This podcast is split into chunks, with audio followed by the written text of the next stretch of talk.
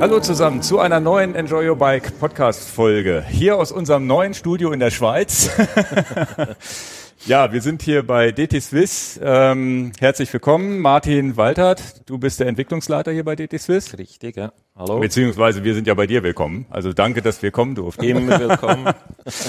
ähm, lustige Situation hier, Podcast-Hoster zu sein, aber im, im fremden Studio. Genau. Aber da gewöhnen wir uns jetzt in Zukunft dran, weil wir einfach alle zwei Wochen hier rüberfahren und hier unsere Aufnahme machen in Zukunft. Das können wir einrichten, das ist kein Problem. Nee, also schönes, schönes Studio habt ihr hier.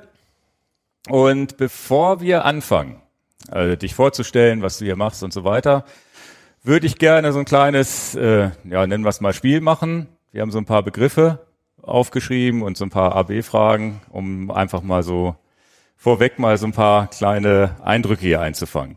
Willst du mal anfangen, denn? Genau, also wir, wir geben ein Wort und das erste, was hier einfällt dazu, haust du raus. Sofern es jugendfrei ist, mache ich. Ist es jugendfrei? es muss jugendfrei sein. okay, dann fange ich mal an. Weidenzaun. Ärgerlich, wenn man mit dem E-Bike unterwegs ist. Ingo. Ähm, ja, Maschinenbau sehr spannend und eine gute Grundlage, um herausfordernde Aufgaben angehen zu können. Tubular. Ähm, in Nischen noch aktuell, sonst eher vergangenheitsorientiert. Tubeless. Etabliert. Sperrklinken. Ähm, DT Swiss ist Ratchet, also Zahnscheibenfreilauf, das Synonym fast seit äh, über 25 Jahren. Äh, wir hatten es im Sortiment, haben es jetzt in den neuen Produkten nicht mehr. Mhm. Schweiz. Schöne Heimat, ähm, interessante Leute, ja, da will ich jetzt nicht zu viel Eigenwerbung machen. Das, das, müsst, ihr, das müsst ihr sagen. ja, ist alles gut.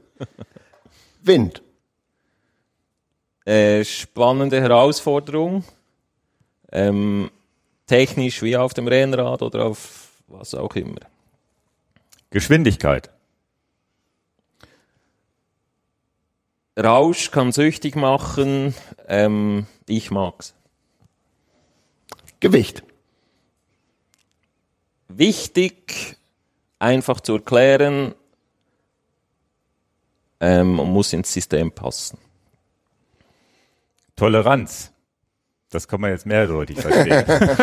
ich verstehe es jetzt als Maschinenbauer. Ja. Ähm, entscheidend in mehreren Hinsichten äh, und muss sehr gut beachtet werden. 23 Millimeter. Ähm,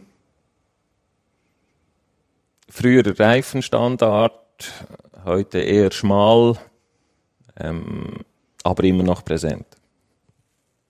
Die nächste Frage ja, ist die offensichtlich. Nächste passt, 28 Millimeter. Wir lassen mal die 25 aus. Okay. 28, ähm, sehr gut performendes System, interessant für schwerere Fahrer wie mich. Ähm, und mit der richtigen Felge sehr, sehr spannend.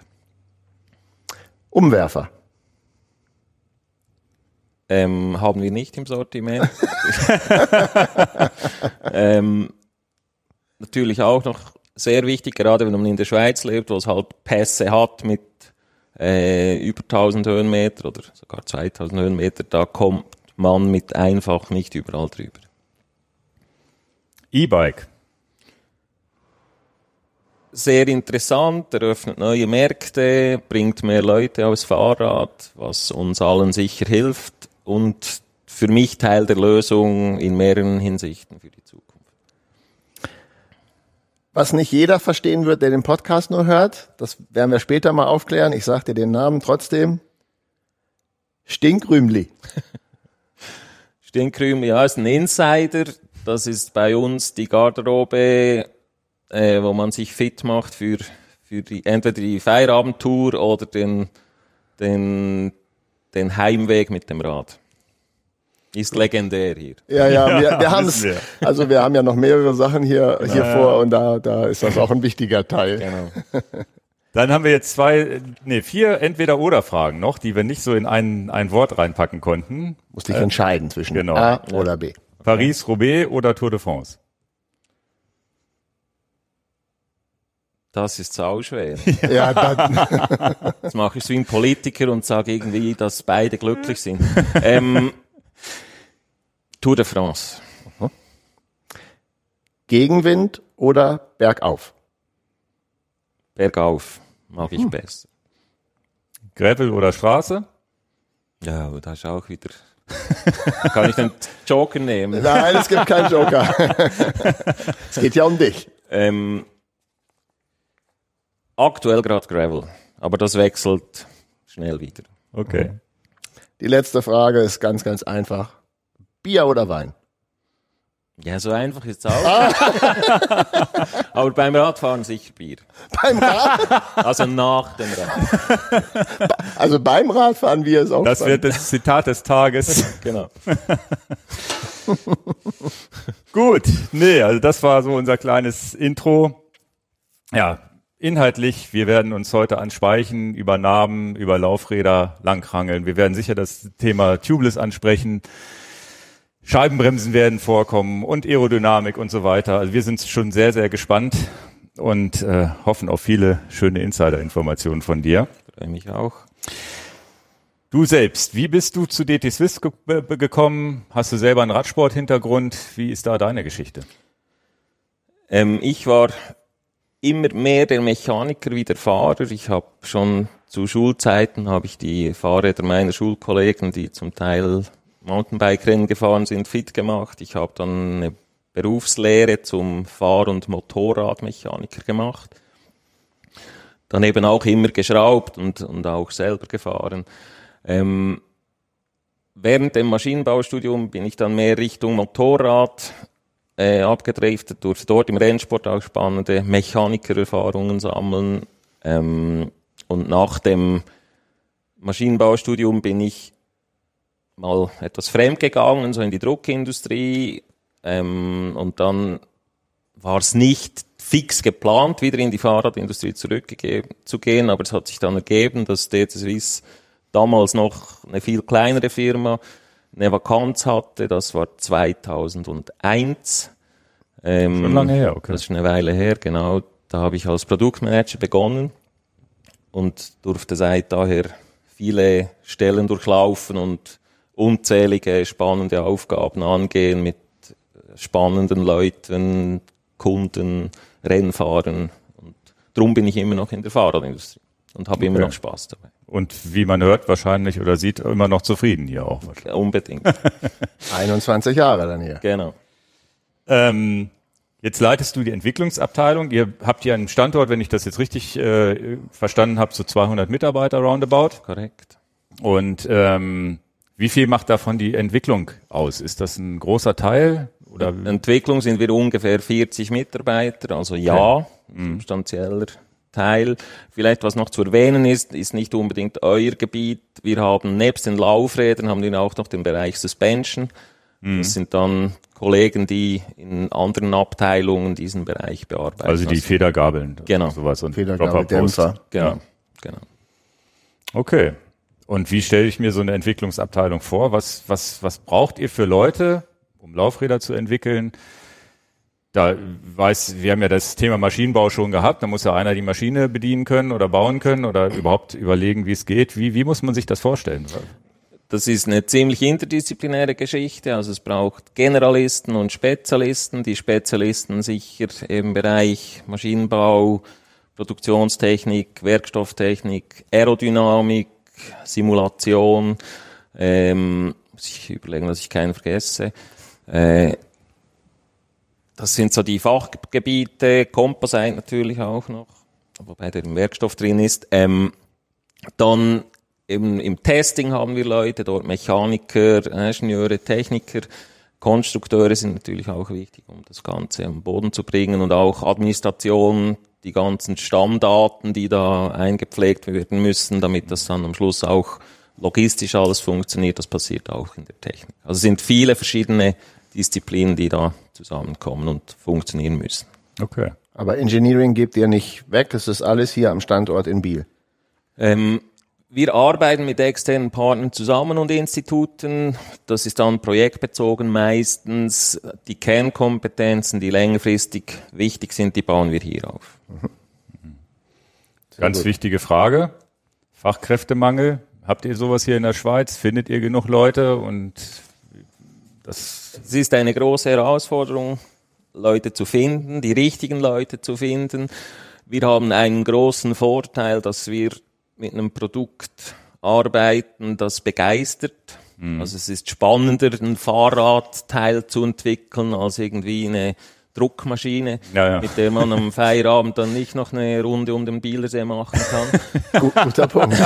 Das, das ist sicher ein Joker, aber es ist schon sehr, sehr herausfordernd. Und zwar, ähm, ja, ist die Lösung auch nicht direkt absehbar. Darum sind wir natürlich froh, wenn wir äh, die guten Leute dann auch entsprechend halten können und sind auch bemüht, denen ein interessantes Umfeld zu bieten. habt ihr denn da Erfolg, dass die Leute auch wirklich bei der Stange bleiben hier, größtenteils? Großmehrheitlich ja. Also bei vielen ist es ähnlich wie bei mir. Wenn es einem gefällt bei DTSwiss, dann bleibt man lange. Also das ist, das ist so etwas der Normalfall. Es gibt auch das andere, da kommt man und dann merkt man, ah, die Fahrradindustrie ist zu dynamisch, da, ich bin dann mal weg. Also es gibt beides, aber Ja, wir ja, haben gut. eine sehr geringe Fluktuation, was natürlich sehr wichtig ist, um eben längerfristig dann auch die Kontinuität erhalten zu können. Ja, wer, wer ist eigentlich, weil wir haben jetzt hier eine, waren, waren ziemlich begeistert. Also wir sind, haben jetzt hier zwei Tage Videos gedreht für die Leute, die das vielleicht noch nicht gesehen haben und äh, durften auch viel hinter die Kulissen sehen. Wir haben jetzt so, so, so ein Gefühl, dass sich hier alle wohlfühlen. Es gibt hier so dieses, oder das, wir haben es so genannt, hier wird Fahrrad gelebt. Ja, also es ist wirklich, die Leute kommen mit dem Fahrrad, gehen mit dem Fahrrad mittags in voller Fahrraddress raus, eine, eine Stunde Radfahren wieder rein in die Firma. Stiegenkrümli gehört ja dazu, dieser, dieser Raum, der uns auch sehr begeistert hat, ähm, mit, mit, ja, wo die Klamotten, jeder hatte sein Fach mit Helm, dreckige Rucksäcke für die Mountainbiker, die Rennräder mit ihren, und, und eine, eine eigengerichtete Werkstatt. Der Trockner und die Waschmaschine lief die ganze Zeit. Also Stiegenkrümli, es hat nicht nach Klamotten gerochen, sondern immer nach frischem Waschmittel. Da hattet ihr ein gutes Timing. da. genau. Und äh, sogar, sogar gestern lief da einer rum, der seine Ski gewachst hat. Ja. Also es ist, Auch äh, interessant. Wie ist, also das ist ja eine Kultur, da sitzt ja jetzt nicht irgendwie die Chefetage und sagt, komm, wir machen das jetzt mal, um die Mitarbeiter bei der Stange zu halten. Das muss ja sich irgendwie entwickelt haben. Ich kann mir nicht vorstellen, dass ihr jetzt sagt, also selbst ein Yogaraum, Fitnessraum, Spinningräder habe ich oben zehn Stück gesehen. Wie hat sich das entwickelt? Ist da einer für verantwortlich oder ist das hier so eine Eigendynamik? Nee, ich glaube, das, das ginge gar nicht, wenn man das irgendwie aufsetzen möchte. Ähm, also es ist nicht so, dass es ein Konzept gibt. Natürlich versuchen wir es zu pflegen, aber wenn das nicht authentisch ist, dann, dann kriegst du das nicht hin. Also entsprechend, glaube ich, ist wichtig eben, dass wir viele langjährige Mitarbeiter haben. Ähm, die verbindet alle irgendwie das Kompetitive, die Leidenschaft zum Sport ähm, oder auch das Kompetitive bei der Arbeit. Also es kann ja auch sein, dass jemand nicht Fahrrad fährt, das ist absolut in Ordnung, äh, aber sonst einfach ein kompetitiver Typ ist und dann die Herausforderung sucht, den Prozess zu optimieren oder oder oder eben das äh, die Produktion noch weiter äh, auszubauen. Und so dieses kompetitive glaube ich das das hat so einen Schlag Leute hier zusammengetrieben, die jetzt nicht so familienmäßig, also es ist nicht so, dass wir eine Sekte sind und keiner kommt rein oder so, aber einfach so von der Grundstimmung her ticken viele ähnlich bis gleich. Und das macht es natürlich viel einfacher, wenn dann alle so etwas in die ähnliche Richtung denken. Ja, ich habe gestern, als wir hier durchgegangen sind, auch gedacht, Mensch, ist das cool. Wer kennt das nicht in der Arbeitswelt, wo Feierabend, gerade im Winter, jetzt muss ich da noch, also ich möchte gerne noch mal los und dann bin ich alleine und habe keinen keinen Mitfahrer oder so. Das ist natürlich dann cool, wenn man weiß, man hat die gleiche DNA. Es ist Mittagspause. Hat irgendjemand Lust, mal 40 Minuten auf Tour zu gehen? Also ihr habt ja hier eine Landschaft, die ist ja zum, zum Genießen. Also wir haben das ja alles schon ein bisschen gesehen und vorbeifahren, diese ganzen Seen und da kannst du ja mal eben kurz 40 Minuten Ausfahrt machen. Also eigentlich wollte ich sagen, wird man schon ein bisschen neidisch. Jedenfalls müssen wir in unseren beengten Räumlichkeiten so ein Stinkrübli müssen wir in jedem Fall auch haben. Gut, wenn ihr jetzt ja alle 14 Tage hier seid, Ja, dann das- wir also- genau. integrieren und dann kennt ihr das alles. Am Ende des Tages muss man ja, und das ist ja auch schön für den Podcast, man wird schon angefixt von der Atmosphäre. Ja, ja. Also das freut mich zu hören und, und glaube ich auch, äh, ja, dass, dass wir darauf stolz sein können, eben, dass Ja, das ja. hier eine gute Stimmung ist. Also äh, wir fanden es ja auch erwähnenswert, sonst hätten wir es ja gar nicht angesprochen. Ja, das war ist ja- ja schon, schon ein wichtiger Teil, dass man sich wohlfühlt. Ne? Das war auch ein wichtiger Teil, als wir unseren Dreh hier hatten, mit, mit ganz beeindruckenden Maschinen und sonst wie, wo ich aber dann am Ende gesagt habe, wir müssen im Video das irgendwie noch rüberbringen. Mit der, mit der liebevollen Kantine oben und, und äh, unten dieser riesen Fahrradbereich, äh, wo die ganzen Fahrräder drin stehen. Also das hat uns sehr beeindruckt, muss man schon Und dann sagen. aber auch, was, was ich noch sagen will, dieser krasse Gegensatz. Hier ist ja auch, ich nenne das jetzt mal in meinen Worten, so harte Produktion, also mit viel Lärm und Stanzen und Schneiden und Geräuschen und ein bisschen ölige, öliger Geruch bei den Maschinen. Das ist aber auch nur 15 Meter entfernt von Stinkrümli. Also es ist halt ist, einfach eine Tür und dann wird da auch hart gearbeitet, dann gehst du in den Bereich, da wird halt viel getestet und kaputt gemacht und am Ende des Tages, es ist relativ komprimiert, kurze Wege und ich bin in einer ganz anderen Welt. Zwischen Entwicklung und Freizeit und Essen, harte Produktion und Testcenter. Also Das fand ich eigentlich auch Aber so sehr ein schön, beeindruckend. schönes, also das ist tatsächlich, man spürt diese Unternehmenskultur, schönes Zusammensein, ist, jeder grüßt jeden, ne, und wird Genau. draußen gequatscht und Das versuchen wir natürlich Pause auch zu zu, fördern, eben, dass das, es braucht jeden und jede, es braucht nicht nur den, der am schnellsten auf dem Chassral, das ist unser Hausberg, ähm, oder, oder, oder der, der am, am schnellsten den Berg runterdonnern kann. Äh, es braucht die Putzfrau, es braucht die Produktionsmitarbeiter, es braucht die Büromitarbeiter, es braucht die Kadermitarbeiter, es braucht die Chefetage, da braucht es alle für. Und das versuchen wir schon so rüberzugeben, ähm, ja, und freue mich zu hören, wenn das so rüberkommt. Daumen hoch. Jetzt seid ihr ja Hersteller. Für Laufräder und so gehen wir ja später im Detail noch drauf ein, aber auch Zulieferer. Ähm, ja, wie, wie vereinbart man das, dass man ja gleichzeitig Laufräder baut und im Wettbewerb steht und, und, und gleichzeitig aber auch Zulieferer für, für Narben und Speichen ist für, für andere Felgenhersteller? Das scheint ja auch, ist ja auch nicht selbstverständlich, finde ich. Das ist so. Da muss man vielleicht einen Blick zurück machen. Also DT Swiss gibt's in der Form ja seit 1994. Das wurde damals von äh, drei Personen rausgekauft, wovon zwei immer noch äh, im Tagesgeschäft drin sind. Das ist der Herr Böckmann und der Maurizio D'Alberto. Ähm, damals waren wir, hatten wir nur ein Produkt und das waren die Speichen. Also wir waren Zulieferer nur, wir haben zwar auch den, also wir haben OEM und ASM bedient, somit waren wir eigentlich schon beides, aber mit einem Produkt und mit mit der, in der Zeit hat man sehr enge Beziehungen aufgebaut mit den OEM-Kunden. Ähm, und dann hat sich herausgestellt, ja, eigentlich wäre es noch gut, wenn ihr noch Nippel auch noch liefern würdet. Und dann, ja, eigentlich wäre es noch gut, Narben bräuchten wir auch noch. Und wir haben Probleme mit Felgen, könntet ihr das nicht auch machen? Okay. Ähm, ja, und jetzt, weil ihr alles habt, können wir nicht Laufräder bei euch bestellen, weil dann brauchen wir nur eine Artikelnummer und müssen uns nicht um den Laufrabbau kümmern. Ähm, und, und so ist das dann entwickelt. Bei einigen Kunden ähm, hat sich dann ergeben, dass die eine eigene Laufradmarke machen wollten, aber immer noch mit unseren Produkten. Das Andere, heißt, das ist dann einfach umgelabelt, oder? ihr- Genau. Okay. Also wir waren mit dir in diesem Narbenmuseum Genau. und das war überhaupt gar kein Problem und auch kein Geheimnis, dass äh, die Narben, die man da sieht, mit einem manchmal anderen Namen, aber trotzdem eure Technik. Genau. Wenn es mal veröffentlicht ist, ist das überhaupt kein Problem. Natürlich ist es wichtig, dass in der Entwicklung ähm, sich der Kunde darauf verlassen kann, dass das vertraulich behandelt wird. Und das haben wir über drei Jahrzehnte jetzt bewiesen, dass wir das können. Darum ist ein gutes Vertrauen äh, besteht da. Und es ist natürlich ein Riesenvorteil, ähm, weil die, der Händler draußen, der weiß dann, ah, die Ersatzteile, die kriege ich bei DT Swiss und das sind die gleichen und mein Mechaniker, den brauche ich nur auf ein Produkt zu schulen und das Schön. funktioniert. Also es ist dort eine erhebliche Vereinfachung. Also für den, für den Zuhörer jetzt hier einfach zu erklären, es sieht außen, hat es eine andere Form, hat eine andere Farbe, hat einen anderen Aufdruck, aber ganz oft innen drin steckt euer Know-how. euer Genau, Technik. also es ist eigentlich modular aufgebaut, so ein, Modellsatz, da gibt's auch klare Spielregeln, was wie sein muss, wo die Grenzen sind und wo es Freiheiten gibt für die OEMs und entsprechend werden dann die Produkte realisiert. Und das wird unterschiedlich gehandhabt. Eben, es gibt die, die machen nur einen anderen Kleber drauf.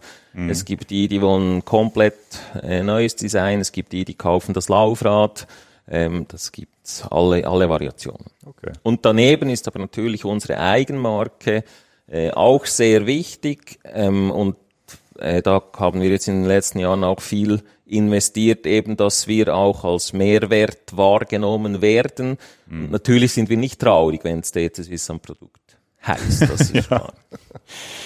Ja, jetzt habt ihr ja euch auch einen Namen gemacht. Jetzt äh, gibt's aber ja in, in der Schweiz noch einen zweiten Laufradhersteller, der auch äh, sehr viel Furore macht mit Aerodynamik, und zwar Swisside. Und die fallen immer wieder mit euch in einem Namen. Und ich meine auch, dass ihr gegenseitig eure Logos teilweise auf, auf den Laufrädern kleben habt.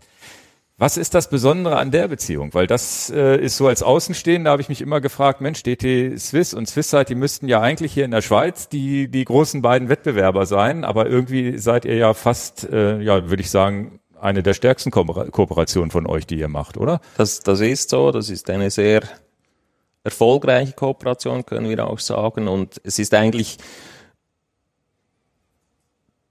ähm, wie soll ich sagen, der, der Beweis, dass wenn man Stärken kombiniert, dass dann eins und eins drei gibt. Also das, äh, wir hatten den Marktzugang, wir hatten die ganze Produktionsseite, alles äh, bringen wir mit. Was wir nicht mitbringen, ist 20 Jahre Aerodynamikerfahrung in der Formel 1. Das konnten wir auch nicht in zwei Jahren aufbauen. Und das hat dann dort eine sehr gute Koexistenz gegeben, die jetzt über Jahre läuft und wo ich sicher bin, dass das auch noch länger so weitergehen wird. Ja, aber es ist erfrischend in der Industrie eben auch das Gegenteil zu sehen. Nein, wir hauen nicht unsere Ellenbogen raus, sondern, also man würde vielleicht sagen, man befruchtet sich gegen- gegenseitig und hat halt diese äh, Effekte. Es ist auch schön, mal das andere zu hören. Weil sonst Das- ist das- immer draußen Ellenbogengesellschaft. Das ist so. Also es ist natürlich nicht so, dass das mit allen Mitbewerbern äh, so ist. Genau. Da, aber ich bin auch überzeugt, dass Wettbewerb auch sehr befruchtend ist und, und, und uns vorantreibt. Also wenn dann alle nur immer gut Freund wären, dann wäre es dann irgendwo langweilig. dann muss man nicht das bessere Produkt auf den Genau. Markt bringen, dann ist man da Genau. nicht motiviert mehr. genau. Na gut, also wir würden jetzt mal zum ersten Produkt rüber marschieren, die Speichen. Das ist ja sehr, sehr beeindruckend für die, die das Video noch nicht gesehen haben. Ich weiß gar nicht, wann unsere Videos online Es gehen. kann auch sein, dass der, Videos das kann auch ja. sein, dass der Podcast jetzt kommt. Also bleibt, äh, bleibt dem Kanal treu, Genau, da kommen ähm, viele Sachen. es ist ja für mich als jemand, der da noch nicht äh, mit, mit, mit Speiche und sonst wie, ich weiß, dass ich Speichen im Rad habe, ne? aber ich habe gerade zu Dan im Auto auf der Fahrt hierher gesagt, das kann man sich ja, man, man, man kriegt's ja gar nicht mit, wenn man das nicht mal gesehen hat, wie so eine Speiche gebaut wird und dass ja am Ende alles anfängt mit so einem na, Draht, der vielleicht ein bisschen hochwertiger als der aus dem Baumarkt ist, wahrscheinlich. Ähm, und damit ging ja die Geschichte eigentlich los. Also ich meine, dass ja irgendwie die Speiche, glaube ich, euer erstes Produkt war als DT Swiss und Genau. vorher mit den Vorgängerfirmen, glaube ich, auch schon Draht, glaube ich, das Thema war. Ne? Genau, also die Vorgängerfirmen, da gibt's History über 300 Jahre zurück, wo man mit dem Weidezaun Deswegen habe ich das Wort natürlich gesagt. Ah, diese kommt mir erst jetzt in den Sinn, siehst Das du? ist, aber das ist nicht schlimm, aber gut fand ich auch deine Antwort darauf, dass du bei Weidenzaun gar nicht an Speichen denkst, Genau. sondern erstmal lege ich, mich auf- lege ich mich auf die Fresse. Also natürlich, natürlich ist die Tragqualität schon was ganz anderes bei unseren Speichen wie beim Weidezaun, darum habe ich die Brücke nicht gemacht. Aber ist doch, aber ist doch super. genau.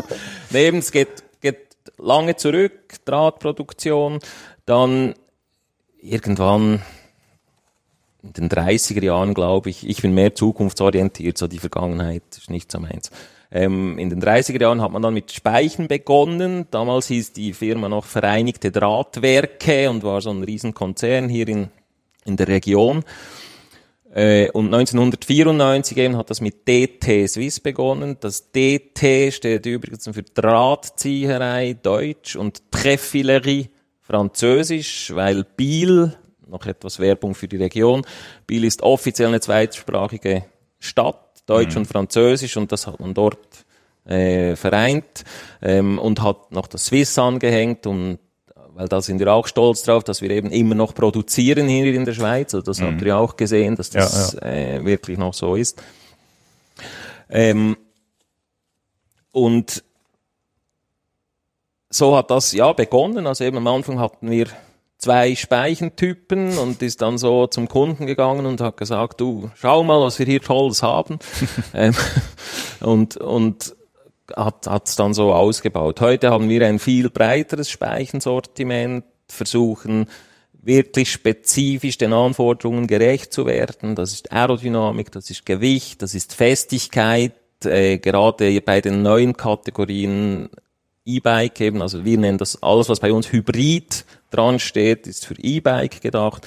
Da gibt's Hybrid Road, äh, e Hybrid Road, Hybrid Gravel, da gibt, es alles und mhm. da können wir mit laufender Verbesserung auch der Produktionstechnik können wir dort genau die Eigenschaften, die wir brauchen bei der Speiche realisieren.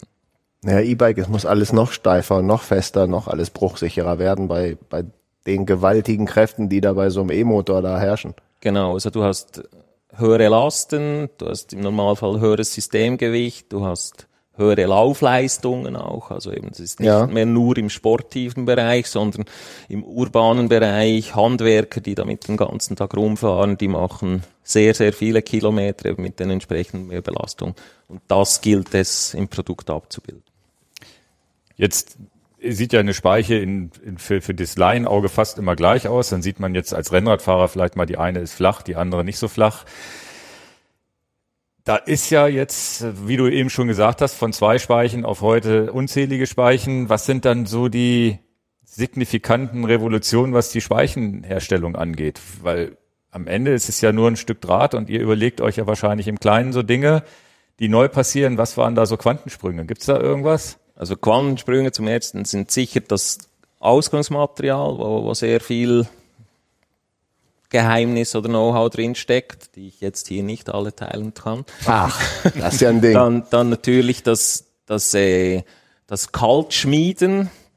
Das ist ein wirklich ein Schmieden. Also wir ziehen die Speichen nicht in die Länge, sondern wir komprimieren das Material und verbessern so die Eigenschaften, die wir am Schluss brauchen. Das ist dann in den reduzierten Speichen, nennen wir das. Also das sind die, die im Mittelteil einen kleineren Durchmesser haben, wie an den Enden.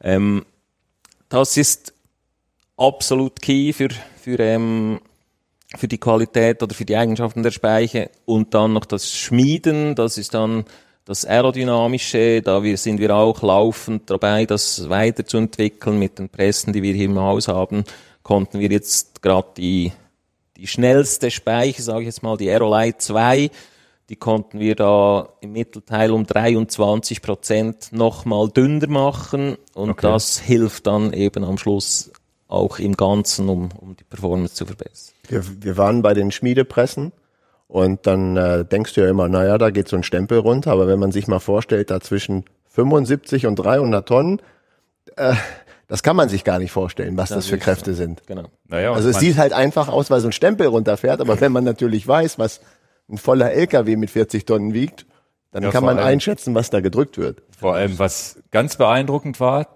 du holst diese, die Speiche fällt dann in diese, in die Kiste rein und, und du fässt die an und die ist richtig heiß. Obwohl da nur einmal der, in, für, für einen Sekundenbruchteil dieser Stempel draufgeknallt ist. Ener das, das Energie, ist nicht ne? Weidezaundraht, das ist, das ist hochfester Stahl und der muss entsprechend natürlich und Kräfte aufnehmen oder also da braucht es Kräfte, damit der umgeformt kann. Und dann ist die Energie in Wärme gegangen. Genau. Also nimmst so eine neue, frisch gepresste Speicher aus dem Karton, ui, die ist aber, die ist aber warm.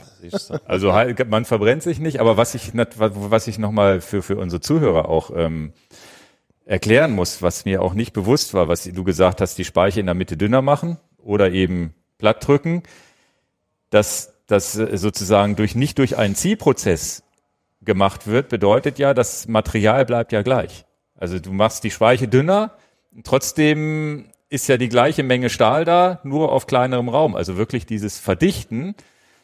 Also am Ende bleibt das Gewicht gleich, nur weniger Platz nimmt die Speicher ein am Ende, wenn ich so richtig verstehe, und wird dadurch noch stabiler, ne? Ja, vereinfacht kann man das so sagen. Ja, ja. Wir haben Das, das, finde ich krass. Also, das, wenn man sich das mal vorstellt, wo man dann sagen kann, okay, ich krieg zwar eine dünnere Speicher, aber die hat das gleiche Material wie der dünn, äh, etwas dickere Teil, wie er vorher war. Dann kann man sich auch vorstellen, wo man sagt, dann habe ich auch das Vertrauen, obwohl sie dünn ist, dass sie stabil ist. Hätte ich jetzt eine Ingenieursfrage. Als wir an dieser Maschine waren, wo das auch das Gewinde da an die Speiche äh, gekommen ist, da hat auch der Mitarbeiter sofort gesagt, ja, mal so ein kleiner Insider. Am Gewinde wird diese Speiche nie versagen. Genau. Und meine Frage wäre, wo wäre denn die schwächste Stelle an einer Speiche? Ist es der Kopf? Ist es dann genau in der Mitte von der Speiche? Oder dass ich jetzt das, das mit dem Gewinde habe ich jetzt haben schon doch gar erfahren? keine Schwachstellen mehr wahrscheinlich. Ge- das war das, was, nein, aber technisch, als äh, jetzt Nee, mal kurz eine- als technische ist- Sache, ist wo eine würde denn die. Speiche, wo würde denn die Speiche klassischerweise am meisten brechen? Wenn sie denn Grund, versagen würde. grundsätzlich kann man mal sagen, bei einem gut aufgebauten Laufrad, das habt ihr ja auch gesehen, wie, wie viele Details das dort beachtet werden muss, da ist ein Speichenbruch fast auszuschließen. Also das, Krass. das, das passiert im Normalfall wirklich nicht mehr. Das ist eben dem geschuldet, dass wir die, die Details alle beachten. Das Gewinde ist nicht die Schwachstelle, weil das wird gerollt und nicht geschnitten. Ja, haben das wir ist gehört, auch genau. wieder eine, eine, eine auch eine Verdichtung wieder, ja. Genau. Das fand ich auch im Detail super interessant, Genau. als Ja, er ja. gesagt hat, das wird da reingerollt. Genau, und eben der reduzierte Mittelteil, der führt dazu, dass die eigentlichen Schwachstellen und, und eine Frage zum Beantworten, also im Normalfall der Kopf wäre und eben das Gewinde, wenn das nicht sauber fluchtet zum Nippel, ähm, das entlast, also der Mittelteil entlastet diese Stelle, weil dort das E-Modul äh, geringer ist und dann die Peaks eben in diesen Bereichen abgebaut werden. Ja, aber ähm, äh, es ist ja sehr faszinierend. Wenn man ältere Speichen sieht, und nicht nur ältere, es gibt's ja heute auch noch, wenn man dann natürlich auch mal viel im Fahrradhandel war, dann hast du oft gesehen bei dem gebogenen Kopf, wir nennen das ja dann so J-Band, Genau. äh, dass der praktisch nicht die Speiche gerade geht, sondern noch abgewinkelt ist, dass meistens, wenn man das man mal gesehen hat, gerade ältere Fahrräder und einfache Fahrräder, dass es da abgerissen ist. Genau. Das kann sein, wenn die Speichenspannung nicht korrekt war oder wenn die Passung Nabe Speiche suboptimal war, ähm, wenn das Laufrad nicht sauber abgedrückt wurde beim Bau, dann ist das dort eine mögliche Schwachstelle. Aber wenn ein Laufrad sauber gebaut ist, dann bricht das dort nicht. Und eben beim Hybrid vielleicht noch kompensieren wir das dann so, dass wir ein dickeres Ausgangsmaterial nehmen, was dann in dem Bereich den noch größeren Durchmesser hat. Für, das können wir hier kurz in dem Podcast nochmal ansprechen, weil wir nicht wissen, wann das Video veröffentlicht wird, aber wir durften auch den kompletten Laufradbau hier verfolgen und über die Fachwörter, über die wir hier reden, abdrücken und, und Tensiometer, das dann, wo wir dann drüber reden und wie, wie es aufgebaut wird. Da gibt's ein extra Video von uns, also könnt ihr euch drauf freuen. Es ist sicherlich lohnenswert, das auch nochmal zu gucken. Und ich finde krass, dass du so sagen kannst, es ist fast ein Speichenbruch nach den Bauarten jetzt ausgeschlossen. Das ist ja auch eine, ist ja auch ein Statement. Also. Ja, das ist so. Ja, also ist auch tatsächlich, glaube ich, was, was vor, vor 15 Jahren hatte man immer mal jemanden, im, der, der mit, mit einem gefahren ist, wo mal eine Speiche gebrochen ist. Das habe ich jetzt seit mindestens 10, 10, 12 Jahren nicht mehr erlebt, dass irgendjemandem eine Speiche gebrochen ist. Eben, und das ist sicher der Speicher geschuldet. Also da gibt es natürlich auch unterschiedliche Qualitäten. Wir haben ja nur Chrom-Nickel-Stahl, also rostfreier Stahl, also Top-Notch.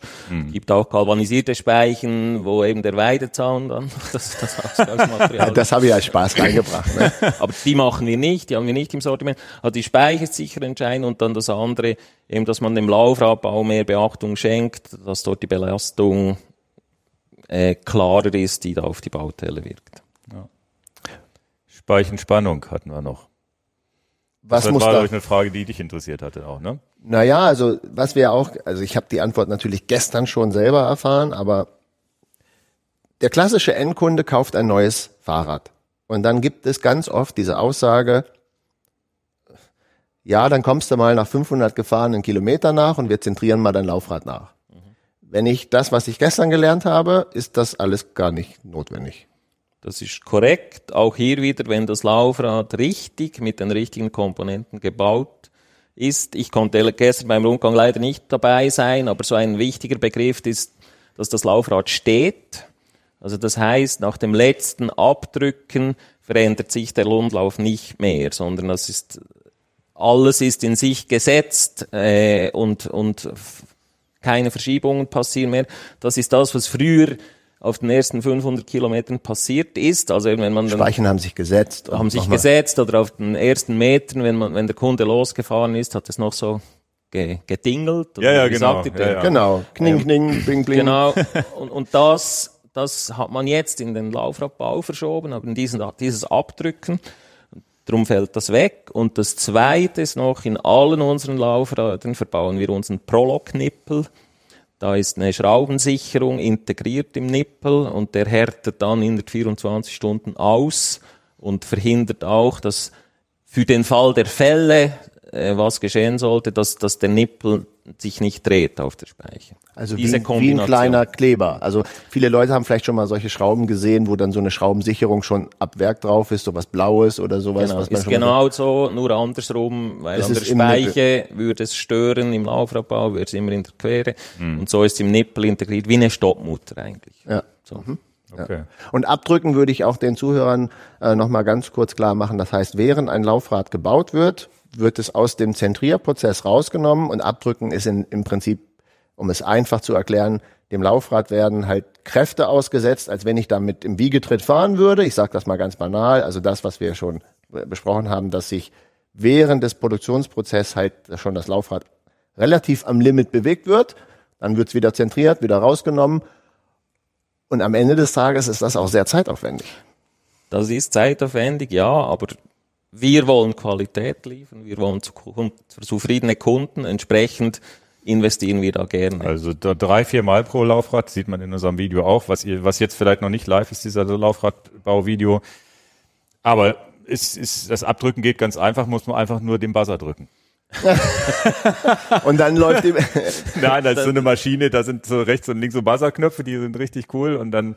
Genau, ähm, und vorher musst du der Maschine noch sagen, wie viel welches war, genau. Laufrad, weil das ist äh, nahe an, an, an der Überlast und das ist natürlich abhängig von Laufradtyp, äh, Speichenanzahl, mhm. Speichentyp und, und das ist eine definierte Kraft, die wir dort applizieren was mich, was mich noch interessieren würde, ist vielleicht ein bisschen zu nerdig, aber jetzt habe ich hier jemanden vom Fach, dem muss ich das fragen. Gibt es denn jetzt Vor- und Nachteile für welches System auch immer, ob eine Speiche ganz gerade ist, also wir nennen das ja Straight Pull mit diesem Tellerkopf, oder mhm. ob diese Speiche, was wir vorher gesagt haben, praktisch diese 90-Grad-Kurve hat, dieses J-Band, dass die am Ende gebogen ist. Hat denn jedes System ein Vor- oder Nachteil oder ist grundsätzlich Straight Pull das Zukunftsmodell, weil ich, ich habe halt keine Schwachstelle da. Mhm. Ich denke, dass es das Zukunftsmodell ist. J-Band hatte lange den großen Vorteil der Verfügbarkeit. Also jeder Fahrradhändler hatte da Material, es war, also, war alles mit allem kompatibel. Äh, bei, J, äh, bei Straight Pull ist es natürlich so, dass da brauchst du eine Straight Pull Speiche am Lager die du, die du aufbauen kannst. Wie gesagt, ist das heute auch weniger wichtig, weil die Speichen weniger brechen. Und die Verfügbarkeit ist heute so, dass wir bei Laufrädern, aber auch bei Komponenten haben wir Straight Pull, Narben und Speichen verfügbar und kann das nutzen. Wo die Straight Pull einen messbaren Vorteil hat, das ist beim, bei der Laufrad-Seitensteifigkeit, ah weil dort einfach dieser, dieser J-Band, der ist zwar, der ist definiert und wenn man sauber abdrückt, eben ist das auch gesetzt, aber es ist trotzdem eine weichere Feder als die Straight Pull Speiche ist und entsprechend ist das messbar bei der Laufradsteifigkeit. Ist aber nicht per se ein Problem bei der J-Band Speiche, ist aber einfach ein Unterschied, den es gibt. Ja, aber du würdest sagen, zukunftsorientiert geht es ganz klar Richtung Straight Pull. Mehr und mehr. Ja, wenn man, wenn man eingerichtet ist, also man, es kann dann sein, dass man, die, die Speicher kann natürlich drehen beim Hochspannen des Nippels. Da ja, gibt's auch, da gibt's dann den T-Head, der dann noch ein flach gedrückter Kopf hat, wo dann das verhindert wird, dass die Speiche sich dreht, äh, hilft auch gleichzeitig, dass aerodynamisch die Speiche immer optimal äh, im Luftstrom liegt. Also ja, ich denke, Straight Pull wird die Zukunft sein. Mhm. Ja, aber, da, aber es gibt nichts, was dagegen spricht. Also zum Beispiel im, im Gravity-Bereich, also so Downhill Enduro, wo, wo es häufig so ist, dass da ist die Felgen Verschleißartikel, äh, wo, wo schnell umgebaut werden muss, wo sich ein Mechaniker gewöhnt ist mit J-Band da gibt's keinen zwingenden Grund, dass der wegkommt. Mhm. Okay. Kommen wir zu den Nippeln. Das war ja euer zweites Produkt. Ähm, und da ist es ja so, dass ihr jetzt teilweise, glaube ich, bei den Laufrädern mehr und mehr dazu übergeht, dass diese Nippel gar nicht mehr zu sehen sind am, mhm. an der Felge. Normalerweise kennt ihr das bei Steifen, äh, bei, bei, bei, bei Felgen, dass, dass immer so kleine Schräubchen oben sichtbar sind, wo man theoretisch die Felge nachziehen könnte. Jetzt haben wir ja gelernt, das Nachziehen fällt sowieso normalerweise weg. Das baut ihr einmal auf und dann hält das für, für immer, hoffentlich. Ähm, das heißt, dann war wahrscheinlich der Schritt zu sagen, wir, wir sind mal mutig und packen das nach drinnen, aber gleichzeitig kann ich mir auch vorstellen, dass da der eine oder andere auch meckert und sagt, kaufe ich nicht, weil ja, ich komme ja, kann ja nicht mehr die Speichenspannung nachstellen. Genau. Wie geht ihr damit um? Also ich bin froh, dass du es erkannt hast, eben, dass im Normalfall muss da keiner mehr ran. Ja. Aber es ist immer noch in den Köpfen drin, ja, aber wenn dann mal was ist, dann müsste ich doch. Jetzt ist es zum einen so, dass ein seriöser Laufradbauer, der demontiert sowieso den Reifen, wenn er das Rad zentriert. Also das ist so ein, wenn euer Radhändler das nicht macht, wäre das vielleicht mal ein Ansatzpunkt, um mit ihm zu sprechen. ja, also von dem her ist der Aufwand marginal kleiner, klar, das Felgenband muss raus. Ja, ja. Aber wenn ich dann nachfrage, ja, wann hattest denn du das letzte Mal eine 8 in deinem Laufrad, dann müssen die meisten sehr weit zurückdenken. Es ist aber so ein offensichtlicher Punkt, der halt immer dann, ja, aber ich kann es ich könnte es nicht nachzentrieren, wenn ich denn müsste. Und ich, ich finde es dann mittlerweile lustig, wenn so der einzige Negativpunkt ist, ja, Hidden Nipple. Ähm, und, und alles andere ist positiv. Irgendwas müssen sie ja schreiben dort. es gibt übrigens auch, dass es als also, Vor Also das, die Presse schreibt das auch. Die Presse schreibt das. Gerade neulich war ein Test drin, da war bei unserem äh, wurde es als negativ bewertet, dass die Hippel nicht hidden sind und bei einem Konkurrenzprodukt wurde es als negativ bewertet, dass der Nippel sichtbar ist, weil ein, ein wirklich messbarer Vorteil ähm, und das ist bei aero-orientierten Laufrädern wichtig und dort machen wir es entsprechend auch. Im, Im, Windkanal misst man ungefähr 0,5 Watt Vorteil. Immerhin. Und das ist, das tönt nach wenig, ist aber eben, wir kommen noch zu Marginal Gains, hast du ja. gesagt. Ähm, das ist schon substanziell. Und wenn du dann, wenn dann die Triathleten kommen und das hochrechnen auf 180 Kilometer, dann sind das schnell mal äh, macht das aus, ob du dir beim Schuhebinden etwas mehr Zeit lassen kannst oder nicht. das ist auch schön ausgedruckt. Genau. Also ist ja tatsächlich so mechanisch, glaube ich, kein großer Nachteil, weil man muss, man kann es genauso schrauben und festziehen wie auch. Das haben wir beim Laufradbau, glaube ich, sogar gesehen. Ähm, es ist ja am Ende schicker auch. Es ist ja viel cleaner. Also es ist ja tatsächlich, dass das Laufrad viel cleaner ist, aber das, aber die Felge muss das können. Ne? Das geht nur in Verbindung mit einer Felge, die auf, genau, auf also die, die Felge ist, ist kleiner gebohrt. Das ist auch wieder genau. ein Vorteil, weil ein größeres Loch ist ein schwach, eine größere Schwachstelle in der Felge. Stimmt, ja, ja. Dass man sauber arbeiten kann, bedingt, dass man die sauberen Werkzeuge hat oder die richtigen Werkzeuge. Aber das ist uns sowieso ein Anliegen, weil mir wird's immer schlecht, wenn ich dann irgendeinen Laufradbauer sehe, der mit einem ähm, abgenützten Nippelspanner da die, die, die, die Nippel verge vergewaltigt oder runddreht. Und entsprechend wollen wir natürlich auch, dass die Werkzeuge, die richtigen Werkzeuge genutzt sind und entsprechend sind sie auch verfügbar bei uns. Also da ja, gibt's, ganz spannend. Da gibt's ja. Anleitungen, Schulungsprogramme äh, für Händler. Ähm, in unseren über 50 Servicezentren, die wir weltweit haben. Also das mhm. versuchen wir schon auch den Markt zu erziehen entsprechend. Ja, ja, ja.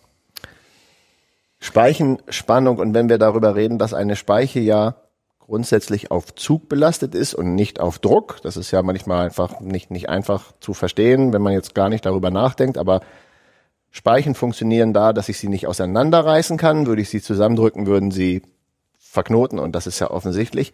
Ist denn da nicht das, ist ein bisschen provokativ die Frage, hoffentlich verteilst es mir. Aber wenn ich dran denke, 90er Jahre, da kommen dann Lightweight-Laufräder auf den Markt und die Speichen sind nicht aus Metall, sondern sind aus Aramid, also auch aus Faserverbundstoffen und die kann ich ja auch nicht zerreißen. Und ist nicht eigentlich der Zukunftsgedanke, okay, natürlich seid ihr stolz auf Speichen aus Stahl und sowas, aber ist es nicht vielleicht auch ein Gedanke für die Zukunft, okay, vielleicht gibt es auch mal in Zukunft Speichen, die nur aus Stoff oder aus, aus Faserverbundstoffen sind, wie auch immer.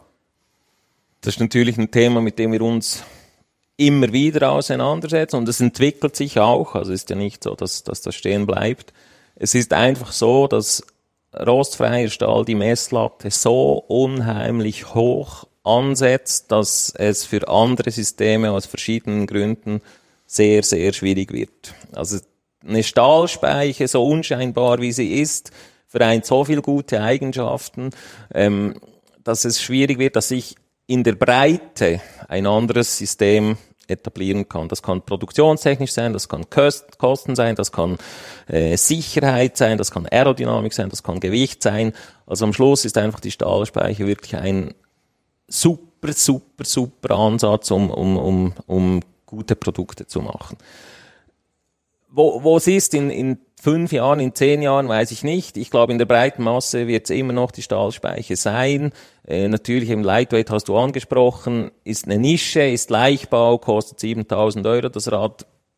Dort, dort hat es Platz für mehr als, als, in einem, als in einem anderen Laufrad, wo das ganze Fahrrad so viel kosten kann. Ähm, aber es verfolgen wir natürlich sehr intensiv, was sich dort tut. Ja, ich, ich bin selber jetzt äh, sowas gefahren von von P-Rope, die haben ja das gemacht. Es gibt glaube ich noch andere Firmen, die die auch auf auf Dings gehen.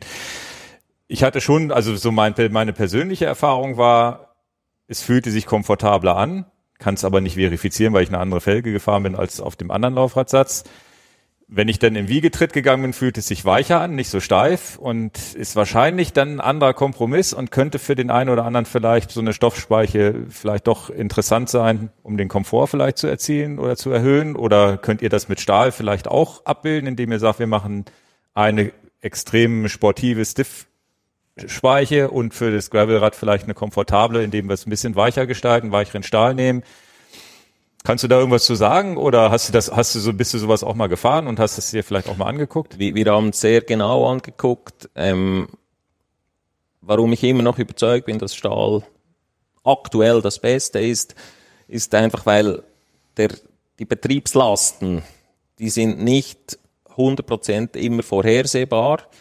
Und gerade wenn das wenn du jetzt sagst, ja, ich will etwas mehr Komfort und am Komfort am Schluss oder Compliance, wie man dann dem auch mhm. sagen will, hat immer was mit Steifigkeit zu tun und wenn die dann eben zu gering ist und ich dann ein Schlagloch erwische oder einen Randstein oder so, dann bin ich dann plötzlich über die Limite und habe dann ein Problem, was im Normalfall nicht auftritt, aber wir müssen halt diesen äh, Überlastfall auch anschauen. Mhm. Das ist ja sowieso ein sehr schwieriges, heikles Thema, auch selber auch für mich klar zu machen. Tja, ich will irgendwie alles, ja. Natürlich ja. wollen wir Aerodynamik haben. Genau. Natürlich möchte ich nicht nur ein steifes Laufrad haben. Also äh, jetzt will ich auch nicht für andere Hersteller sprechen, aber es ist ja klar, wenn du so ein nehmen wir jetzt das Lightweight-Rad, was 30 Jahre alt ist, was bei mir im Keller ist.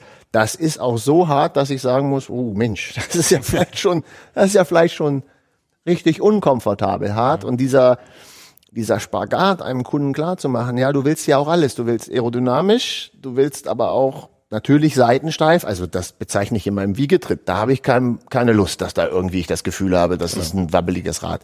Mittlerweile bremsen wir nicht mehr mit, mit Felgenbremse. Das heißt, Leute merken das nicht, wenn das Laufrad an den, an den Klötzen schleift.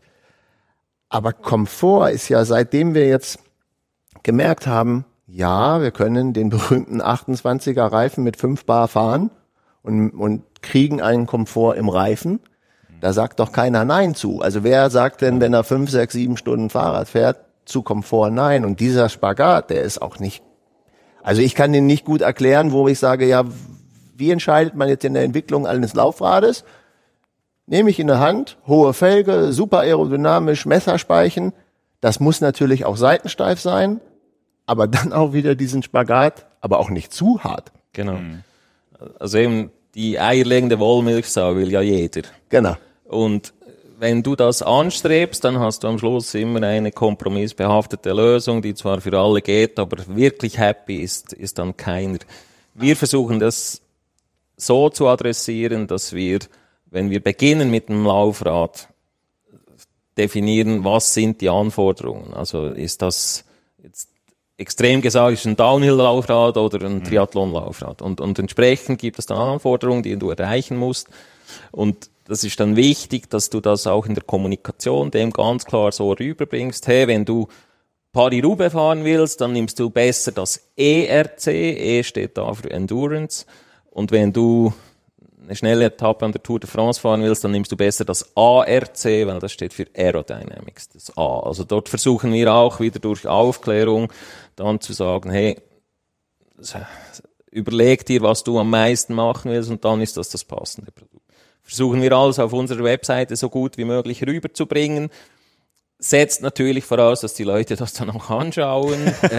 Eure Bühne hier. Ja, genau. Aber es ist auch, wenn wenn wenn ich mir ich ich habe mir das auch äh, natürlich angeguckt und als als Händler wissen wir natürlich schon sind wir ja schon vor vor educated aber es ist auch nicht so einfach was mir aufgefallen ist ihr habt ja Gravel Endurance also überhaupt den Road, Road-Bereich, den ich mir jetzt überhaupt nur angeguckt habe. Den Mountainbike habe ich jetzt noch gar nicht so analysiert, aber man sieht halt, und so habe ich es jetzt verstanden aus deiner Aussage eben, für euch ist es dann wichtiger, für jeden Bereich auch eine eigene Felge anzubieten und zu sagen, na ja, bevor wir jetzt äh, aus der Gravel-Felge, die wir jetzt im Mountainbike vielleicht auch noch mit benutzen, sonst die baut ihr wirklich eine eigene Gravel-Felge wahrscheinlich ja. mit Hidden Nippel, glaube ich sogar, wenn ja. ich es richtig in Erinnerung habe und und die heißen zwar alle 1100, das ist ein bisschen verwirrend, aber irgendwie ist es so, dass man da Qualitätsstufen schon sieht.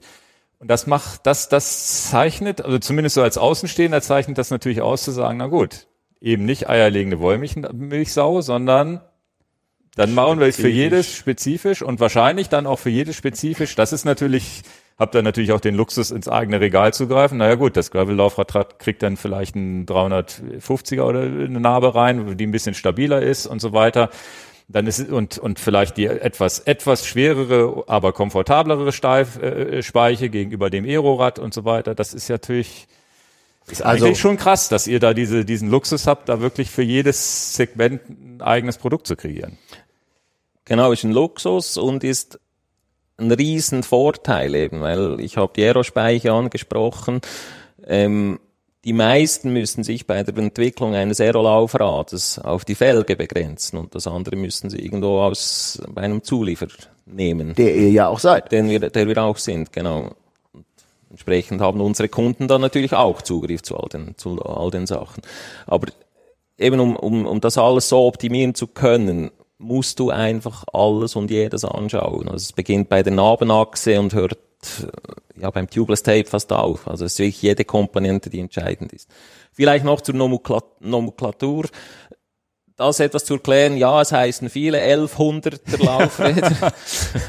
ähm, das ist angelehnt an dem, der Idee der 42er Nabe, die zwei, Hügi 42 Nabe, die hieß ja ursprünglich 240, also 240, weil das das Gewicht der Hinternabe war. Und das hat sich dann so etwas etabliert. Man hat dann von der 240er Nabe gesprochen. Ähm, die ist heute eine 210er, ne? Heute ist eine 210er, eine, eine 198, was auch immer.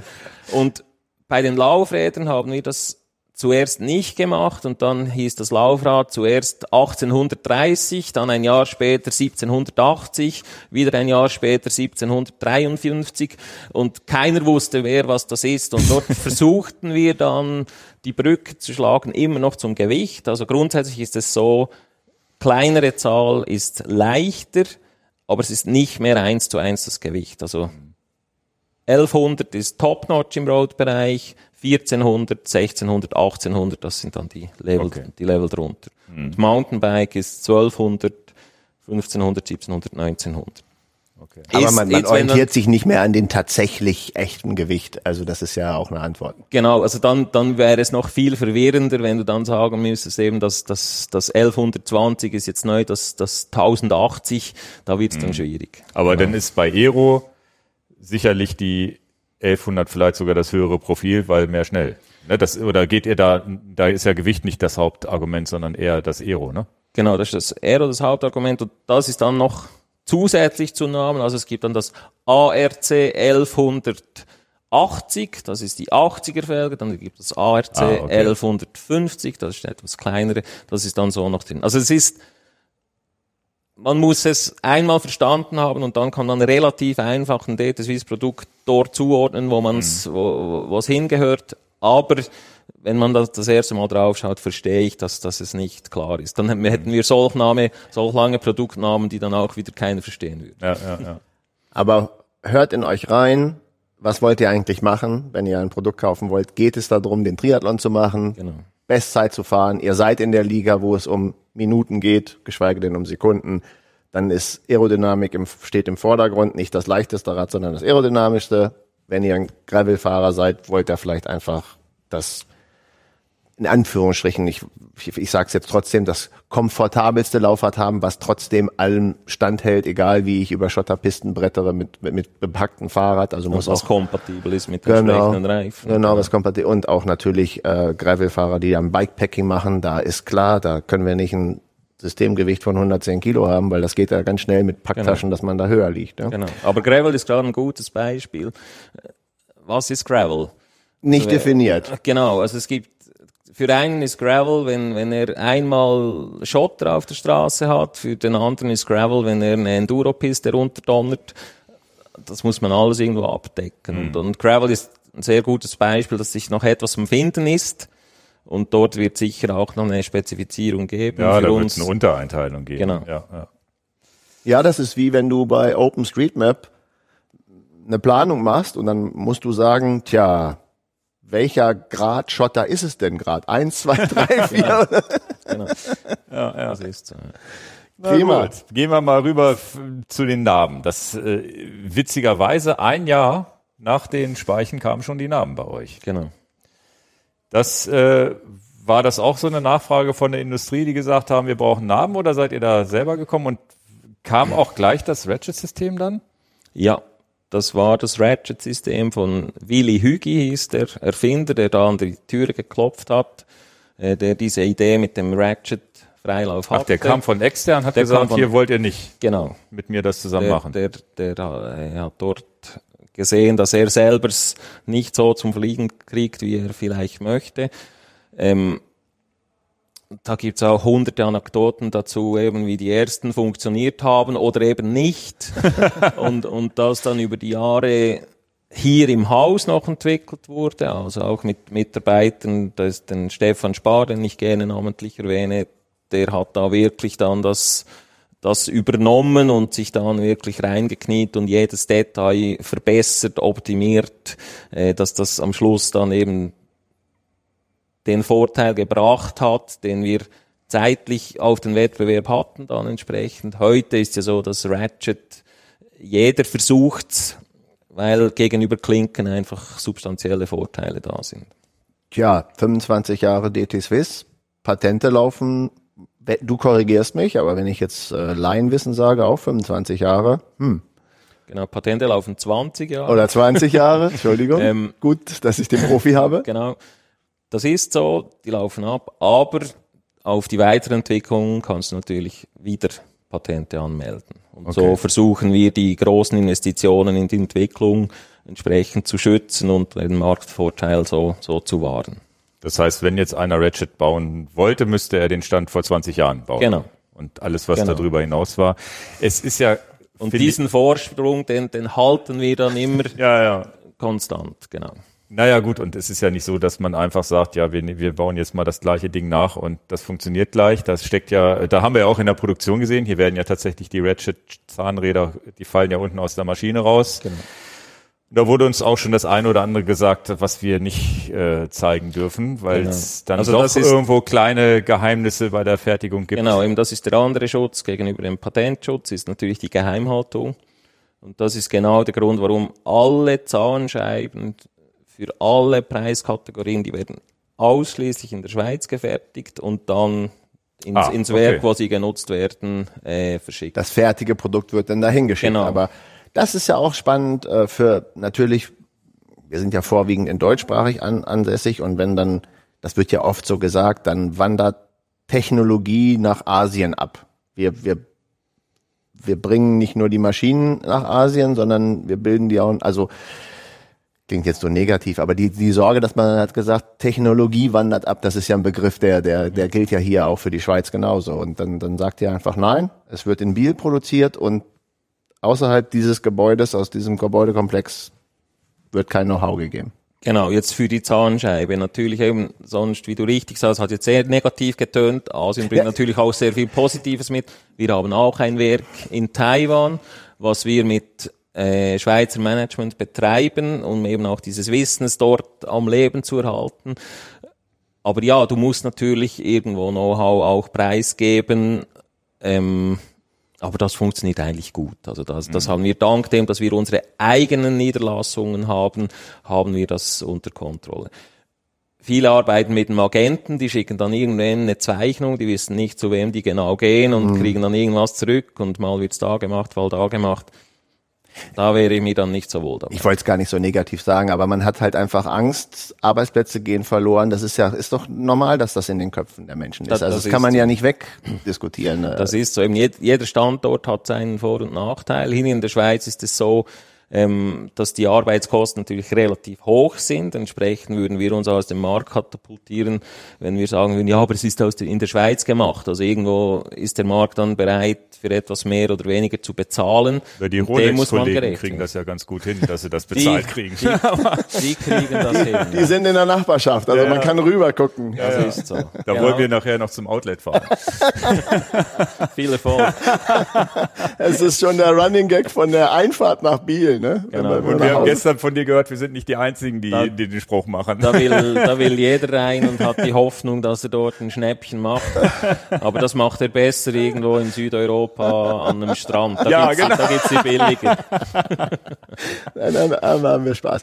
Aber wo du sagst, äh, Produktion, das, das wird mich schon noch einmal noch ändern, weil ich das schon ganz, ganz oft gehört hat und ich auch, ich kann das wirklich nicht glauben und ich muss das hier offiziell im Podcast dich fragen. Ich bin dazu gezwungen, das zu fragen, weil ich es nicht glauben kann. Wir waren hier im Laufradbau und dann, du hast das angesprochen, Hochlohnland und ähm, dann werden da Laufräder von Hand eingespeicht. Wir durften das alles verfolgen, wie das alles passiert und dann dauert so eine Einspeicherung vom Laufrad 45 Minuten bis eine Stunde und dann man kann ja sich seinen Reim draus machen, dass das sehr teuer ist. Und dann habe ich aber gehört, dass DT Swiss alle Laufräder, du korrigierst mich, ich frag's dich, per Hand einspeicht und keine Maschineneinspeicherung von Laufrädern stattfindet. Und hier in, in Biel hat man uns natürlich gesagt, na klar, machen wir hier nur Kleinserien, sonst wird das zu teuer. Also für die Profiteams, für eure eigenen Testsachen, die ihr braucht und so, das ist ja äh, klar. Und dann waren da irgendwie gestern Zahlen genannt werden von Serien von 20, 30 Laufradsätzen, die da mal so durchlaufen. Genau.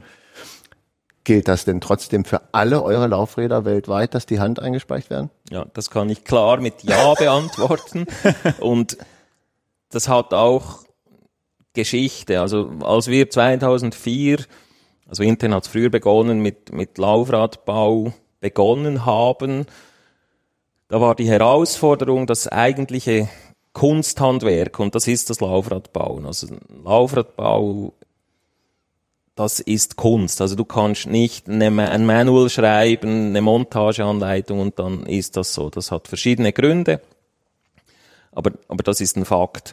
Und was wir dann gemacht haben, wir haben einfach den, dieses Kunsthandwerk haben wir zerlegt in die einzelnen Schritte und haben jeden Schritt geprüft, können wir das optimieren, industriell, ohne die Qualität zu beeinflussen. Das war damals unser Pate, das war so eine Laufradbaulegende, der Gerd Schraner, der ist leider zwischenzeitlich verstorben.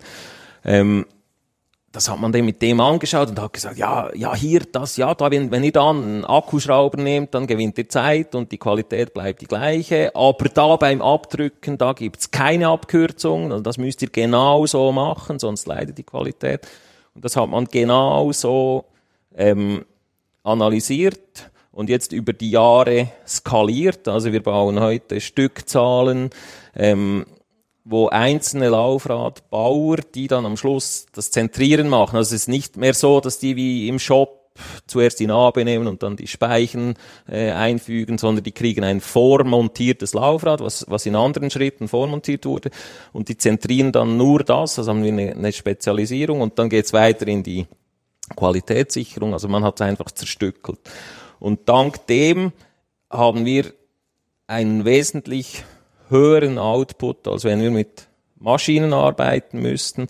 Die gibt's diese Maschinen, wo, wo Laufräder zentriert werden können. Die funktionieren am besten, wenn die Komponenten auch dafür ausgelegt sind. Also wenn die Speiche etwas Spiel hat in der Narbe, damit es mhm. dort alles schneller geht. Das ähm, schränkt am Schluss die, die Qualität des Laufrads ein. Darum haben wir gesagt, nee, da gibt's keinen Kompromiss. Wir, wir bohren die Nabenlöcher nicht größer, das muss so gehen. Ähm, und in der Maschine geht das alles nicht und, und auch die Toleranzen im Rundlauf, die wir haben, die Toleranzen in der Speichenspannung, die, die wir haben, die reichen wir händisch schneller, als wenn wir es automatisieren würden. Okay. Ja, also wir haben ja das, das Video gestern gedreht und durften einem Kunsthandwerker über die Schultern äh, schauen. Das war übrigens sehr, sehr cool, was der für Anekdoten, ich weiß gar nicht, ob die alle die Anekdoten oder seine, seine, äh, seine Sprüche, die richtig gut waren, überhaupt alles ins Video schaffen. Das war der Michel. Ja, ja du weißt schon dann, ne? Ja. Aber wir hatten Spaß. Er hatte tolle Geschichten erzählt, so von, also, dass er Leuten, dass, dass Leute nach, das, also er hat erstmal gesagt, es braucht drei Monate. Meistens. Er hatte mal einen gehabt, der in zwei Wochen das gelernt hatte. Das, der konnte aber alles nach zwei Wochen. Dann hat er einen von, von, von Airbus gehabt, der, der ist wieder gegangen, dem war das alles zu. der hat immer Angst, dass das Flugzeug das abfliegt, äh, abstürzt. Dem war das, der, der, der konnte nicht damit leben, dass man ja nicht 0,0 Prozent erreichen kann, sondern immer in diesen Toleranzbereichen sich bewegen ja. musste. Also war, war, war super spannend. Jetzt ist es so, dass ihr hier in dem, in eurem Laufradbau hier tatsächlich jeder von A bis Z das Laufrad, glaube ich, ja. von Anfang bis Ende durchbaut, ja. eben für die Sponsorings und, und solche Sachen. Und da hat er uns das auch erklärt. Wo dann, und, und es ist echt krass, was da an, an, ja, an wie, er das so gemacht hat, ne? Dieses, also wir hatten Spaß. Wir können ja, wir können es ja zusammenfassen. Wir hatten Spaß. Ja, ja. Wir hoffen, dass das im Video gut rüberkommt. Ja, Aber wir waren bei der Handarbeit, ne? Das, ja, das ist Deswegen habe ich gesagt, ich muss dich das nochmal fragen, weil es ja eigentlich gar nicht zu glauben ist. Ihr habt ja auch Stückzahlen, die ihr produziert. Und ja. dann für große Stückzahlen zu sagen, es ist trotzdem alles Handarbeit, das, am, Ende des Tages begeistert das natürlich auch den Käufer, genau. wenn er sagt, er hat ein Hand. Es ist ja immer so. Genau. Jeder will ja nicht ein nur maschinelles Produkt ohne nicht nur Leidenschaft, sondern auch einfach vielleicht bisschen Liebe zum Detail oder Hingebung. Genau. Ne? Das ist ja schon genau. ganz klar. Ja, beeindruckend war auch die Qualitätskontrolle am Ende. Ne? Ja. Wo, wo jede einzelne Speichenspannung wurde. Das können wir hier einmal in dem Podcast bitte noch sagen. Das hat uns, und das ist ja auch schön, wenn wir überrascht werden, es wird alles protokolliert. Wer hat es gebaut? Welche Felge war es? Und bis hin, also Tension, also die Speichenspannung, jetzt hatten wir ein Laufrad mit 24 Speichen, da waren wir ganz beeindruckt, das ist nicht einfach im Podcast zu erklären. Natürlich weißt mhm. du das alles, aber dass er mit dem Fuß Genau. Jede Speiche speichert in der Datenbank dann drin. Ja, die Datenbank möchte ich mal sehen. Dass man also für jedes Laufrad weiß, das hat der Michel gebaut und die Speichen waren, alle 24 Speichen hatten am, am, am Tag des Auslieferns praktisch den Wert.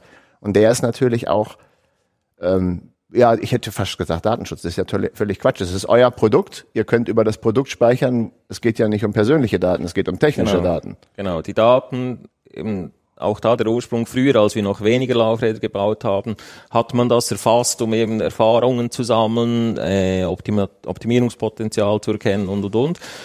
Und als wir dann gewachsen sind, haben wir ihm gesagt, ja, das ist nützlich, also es hilft uns. Thema Produkthaftung, wenn mal was ist, dann kannst du dem, dem Richter kannst du sagen, hier, so wurde es ausgeliefert, keine Probleme unsererseits, das hilft extrem. Ist eindrücklich, ja, das, ist so, aber ist am Schluss auch ein, ein wesentlicher Mehrwert. Den haben wir jetzt noch ergänzt. Ähm, seit ungefähr zwei Jahren, glaube ich, haben wir auf allen Produkten so einen Dot-Code, also es ist ein wie so ein QR-Code, den man scannt. QR-Code ne? mit Punkten statt mit Strichen, genau. Den kann man scannen und da können die Servicecenter, die können dann in die Datenbank reingehen gehen. und der Kunde, der kann in die Stückliste reingehen, wenn er jetzt zum Beispiel das Laufrad bisher mit einem Shimano-Rotor gefahren ist und neu jetzt RAM fahren will, dann kann er Weise gleich, welchen Rotor er bestellen muss oder welche Ersatzteile, welche Kugellager, all Das, das, wäre eine Frage, er wo ich dankbar bin, wenn ich darüber mal Fachfragen, wenn ich die schon habe, stellen dürfte über Lager. Ist das okay, dass ich das frage? Naja, wir sind ja jetzt hier beim, beim Thema Namen und Lager. Ich, ich eine, eine ganz kleine Zwischenfrage noch vorher, äh, die, die, die mich interessiert, ist das Thema Scheibenbremse und bei Narben. Hat euch das überrascht, dass die Scheibenbremse in den Road-Bereich kam und wie sehr hat, wie sehr musstet ihr da feuerwehrmäßig sagen, oh, wir brauchen jetzt Scheibenbremsnarben oder konntet ihr einfach ins Mountainbike-Regal greifen? Da können wir wirklich sagen, nein, es hat uns nicht überrascht. Denn wie du Okay. richtig sagst, und unser Hintergrund war damals Mountainbike und die Geschichte hat sich eigentlich nur wiederholt. Also beim Mountainbike war es das genau gleiche. Ja, Scheibenbremse, das geht nie. Das, wir brauchen Okay. immer Felgenbremse. ähm, und und ein, beim Road-Bereich haben wir ganz klar gewusst, dass das kommt. Hilft natürlich auch dort unser Marktzugang, dass man, dass man weiß, was, was sich wo in etwa tut. Aber es war logisch. Also der Siegeszug der Scheibenbremse war für uns und auch für mich persönlich, eben Motorrad sowieso, da, da, da, ist, da ist Scheibenbremse gesetzt. Äh, und da waren wir bereit. Und die Okay. Kenntnisse aus dem Mountainbike-Bereich haben natürlich sehr geholfen. Und so war, glaube ich, das, ich glaube, das ERC 2016 war das erste Laufrad, was wir nur noch Scheibenbremse gemacht haben mit entsprechenden Unkenrufen, ja, das geht gar nicht und, und ihr zwingt uns neue Räder zu kaufen und, und, und. Heute ist es so, also OEM-seitig will keiner mehr, äh, mehr, ne? Felgenbremse. Ja, ja. Wir wollen dem unbedingt gerecht werden im Nachrüstmarkt. Also wir haben nach wie vor in unserem Sortiment Felgenbremsprodukte verfügbar. Ähm, ich denke, das ist wichtig, dass, dass man auch dem gerecht wird. Ähm, aber sonst OEM ist gegessen. Also ist Okay. durch. Ja, OEM, für die es jetzt gar nicht so wissen, was ist OEM, da sind diese Komplettfahrräder, die, die letztendlich, Erstausrüstung. wo halt das genau. Fahrrad sozusagen komplett montiert schon verkauft wird oder mit, mit allem Zubehör. Ja, also Original Equipment Manufacturer, Ja, also ja. die Fahrradhersteller, die, Genau. die, die Marken. Die bauen einfach gar nichts mehr mit Felgenbremse. Ja. Kommen wir zu den Lagern, die du. Lager, also ich muss Ingenieur hier anzapfen, muss ich wissen. Begrifflichkeiten tue ich mich ein bisschen schwer mit Industrielager. Also wenn ich jetzt den Begriff Industrielager höre, selbst vor 70 Jahren, wenn ich ein Konuslager nehme, was im Prinzip einstellbar war mit einzelnen Kugeln und ein Fett drin hat, das wurde auch in der Industrie benutzt. Also auch, auch Maschinen in der Industrie haben Konuslager. Könnte ich auch sagen, ist doch ein Industrielager. Jetzt gilt aber dieser Begriff bei vielen Endkunden, ja, da habe ich ein eingepresstes Industrielager. Okay, jetzt habe ich gesagt, okay, dann passe ich mich der Sache an. Das eine ist halt einzelne Kugeln und das andere ist das Industrielager als Cartridge oder wie man das bezeichnen will. Da hilfst du mir gleich in der Begrifflichkeit. Gäbe es nicht tatsächlich, und das ist die Frage, die du jetzt von von mir bekommst, für beide Systeme auch Vor- und Nachteile? Denn es gibt ja diesen Spruch, ja, wenn du eine Reise, also der ist schon lange her, aber wenn du eine Reise tust, nimm dir noch ein paar Kugeln mit, ist einfach gemacht, nimmst die Kugel raus, machst eine neue Kugel rein, machst Fett rein, hält für die Ewigkeit, kannst du einstellen. Und weil wir in der Schweiz sind, muss ich diesen, diesen Schwank sagen, wenn du dieses Schweizer Militärfahrrad siehst, ich glaube Ordonnanz oder hat er das? gibt's dann so, so Bereiche, wo du dann einfach Fett nachpressen kannst. Das muss auch unter widrigsten Umständen funktionieren. Jetzt haben wir Industrielager, du hast diese Cartridge drin und bei euch in den, in den Laufrädern ist das ja in, in jedem Laufrad. Ich glaube, ihr habt nichts anderes mehr, alles Industrie gelagert. Aber, erste Frage, gibt es für beide Systeme Vor- und Nachteile oder ist das Geschichte mit einzelnen Kugeln? Zweite Frage, die dann noch on top kommt, okay, und dann haben wir diese Diskussion, die wirklich da draußen viele Leute interessiert. Stahlkugeln, Edelstahlkugeln, teilkeramisch, vollkeramisch. Macht das Sinn? Wo ist der Vor- und Nachteil da? Okay. Außer, dass es natürlich mehr kostet. Ich versuche das mal etwas zu ordnen. Also, es gibt Vorteile für Konuslager. Und Das ist, dass es einstellbar ist. Es gibt aber auch Nachteile für Konuslager und das ist, dass es einstellbar ist. Also, alles, das du einstellen kannst, kannst du auch verstellen. Und das merkst du vielleicht nicht, wenn du es machst, aber du merkst dann, wenn der Verschleiß zu groß ist oder wenn du plötzlich Spiel hast äh, im Betrieb. Äh, und entsprechend haben sich die Industrielager, für mich ist ein Industrielager ein vormontiertes Lager mit Innenring, Außenringdichtungen, Fett, Käfig, Kugeln. Äh, das ist für mich ein Industrielager. Beim Industrielager ist ganz, ganz wichtig, dass man es als System sieht. Also es ist nicht nur einfach das Lager, das muss dann auch entsprechend in den Lagersitz reinpassen und die Achse muss genau darauf abgestimmt sein, damit das so funktioniert, dass es eben dann nicht frustrierend ist, wenn es dann trotzdem Spiel hat. Also es gibt, es gibt auch dort Systeme, es gibt einstellbare Systeme mit Industrielagen, das finde ich dann, dass beide, das Schlechte aus beiden Welten vereint. das ist aber schön gesagt. Und, und es gibt die präzis gefertigten mit Industrielagen, wo du wenn du es richtig machst, nichts falsch machen kannst. Und, und darum haben wir diesen Weg gewählt, dass wir sagen, wir machen unsere äh, Einzelteil, Einzelkomponenten so gut aufeinander abgestimmt, wir erklären genau, wie das montiert werden muss, dass das entsprechend funktioniert. Und dann sehe ich klare Vorteile beim Industrielager von der Steifigkeit her, vom Gewicht her, äh, von der Wartung her, das ist, das ist alles, du, du kriegst eine Einheit, das ist gefettet, da, da brauchst du Vorgeschmiert. genau, da musst du nichts machen. Ist aber wichtig, und da haben wir jetzt natürlich mit unserer Größe erhebliche Vorteile, dass wir wirklich spezifisch Kugellager bestellen können. Also ein, ein Kugellager in einer Narbe wird eigentlich völlig atypisch eingesetzt. Also du hast normalerweise, sagt die Kugellagerindustrie, also 3000 äh, Umdrehung pro Minuten ist so die Drehzahl, die uns interessiert. Und dann kommen wir und sagen, ja, wenn es schnell geht, so 100, 100 Umdrehungen haben wir. Und das hat natürlich Auswirkungen dann auf, auf die Fettmenge, auf die Fettart, auf die Dichtungen, all das, was du dort reinpacken musst, dass das optimiert ist. Und das konnten wir entsprechend optimieren. Dann auch die Toleranzen in den Lagern, da gibt's tausend Details, die, die stimmen müssen, damit das funktioniert.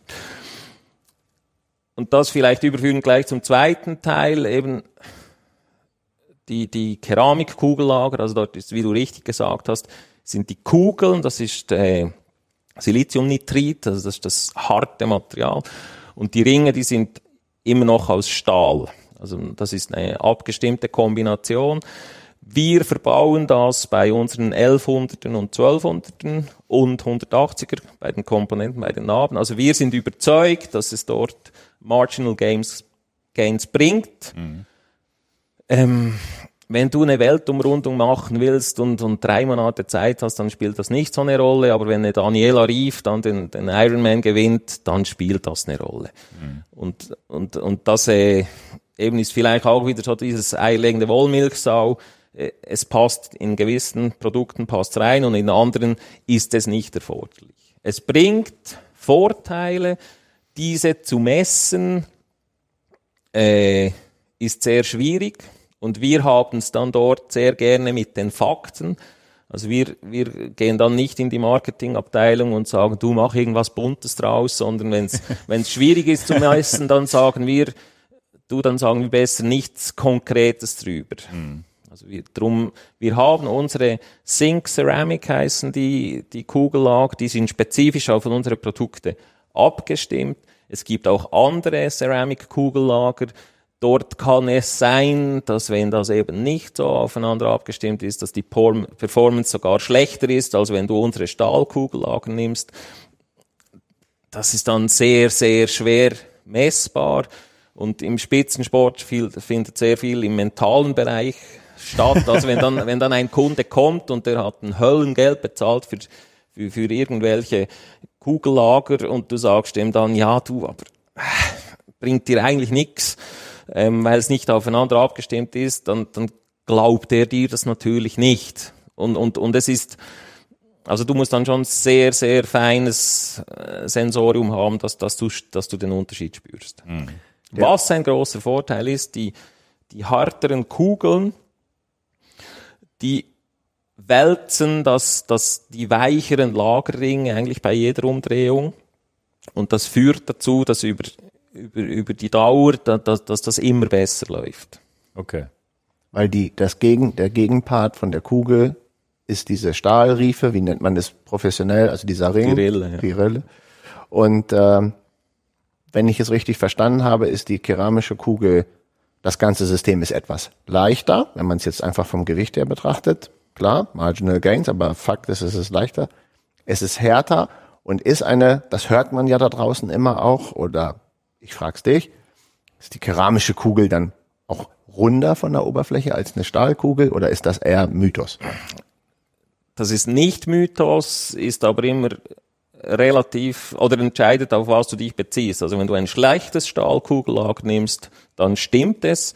Wenn du ein gutes Stahlkugellager nimmst, dann, dann stimmt es nicht. Also dort Ah, gibt es auch entsprechende Qualitätsunterschiede.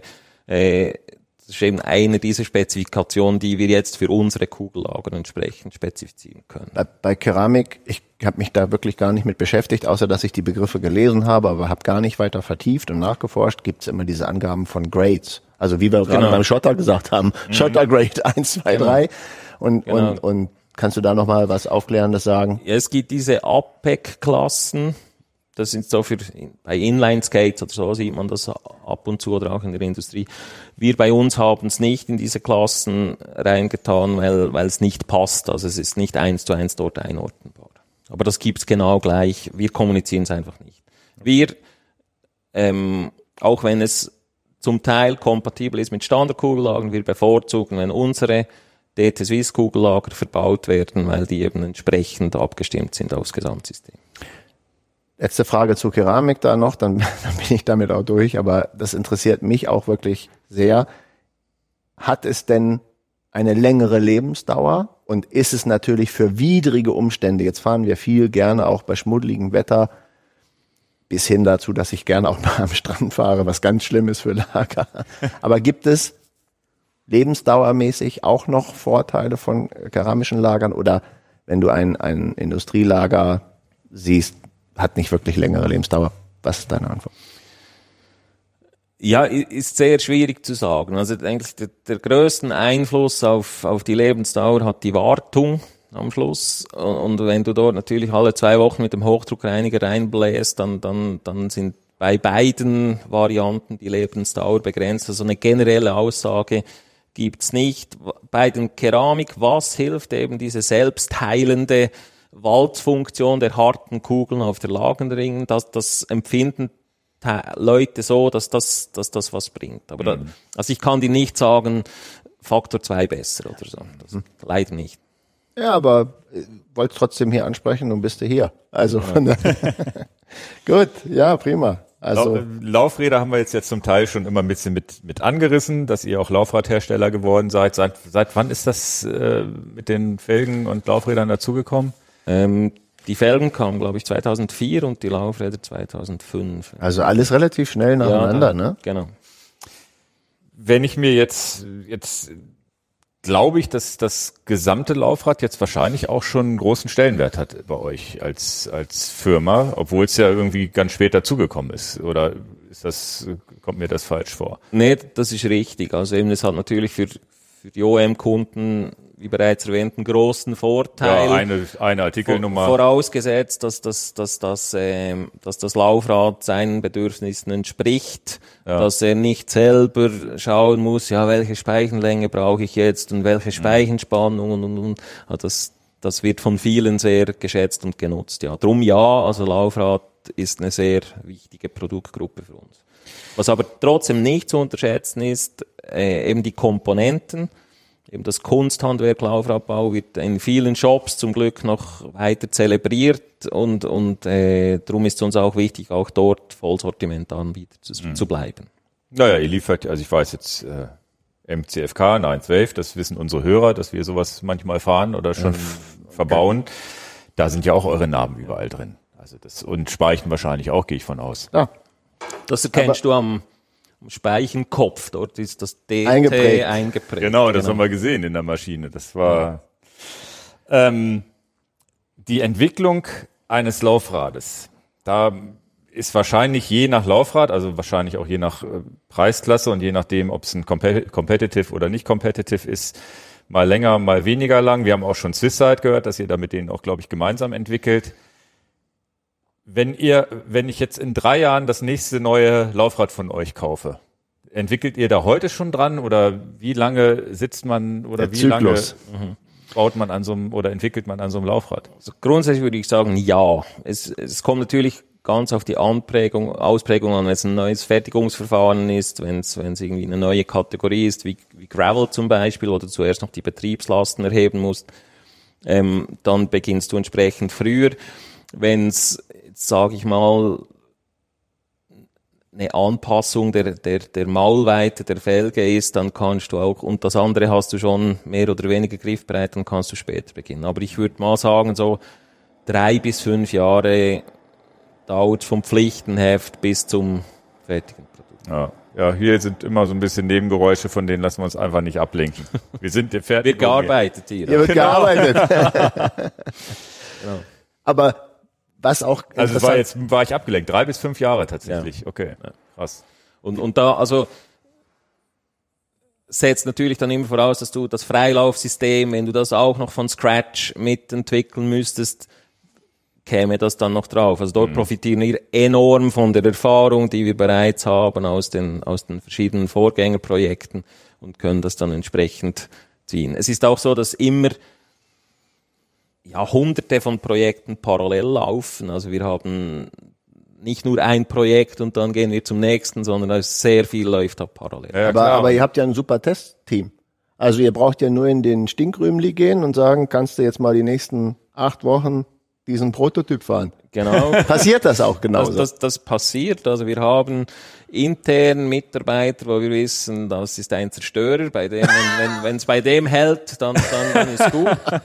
Ähm, wir haben auch externe, das sind Sportler, ähm, die das fahren. Das können auch äh, sonstige Größen hier aus der Gegend sein.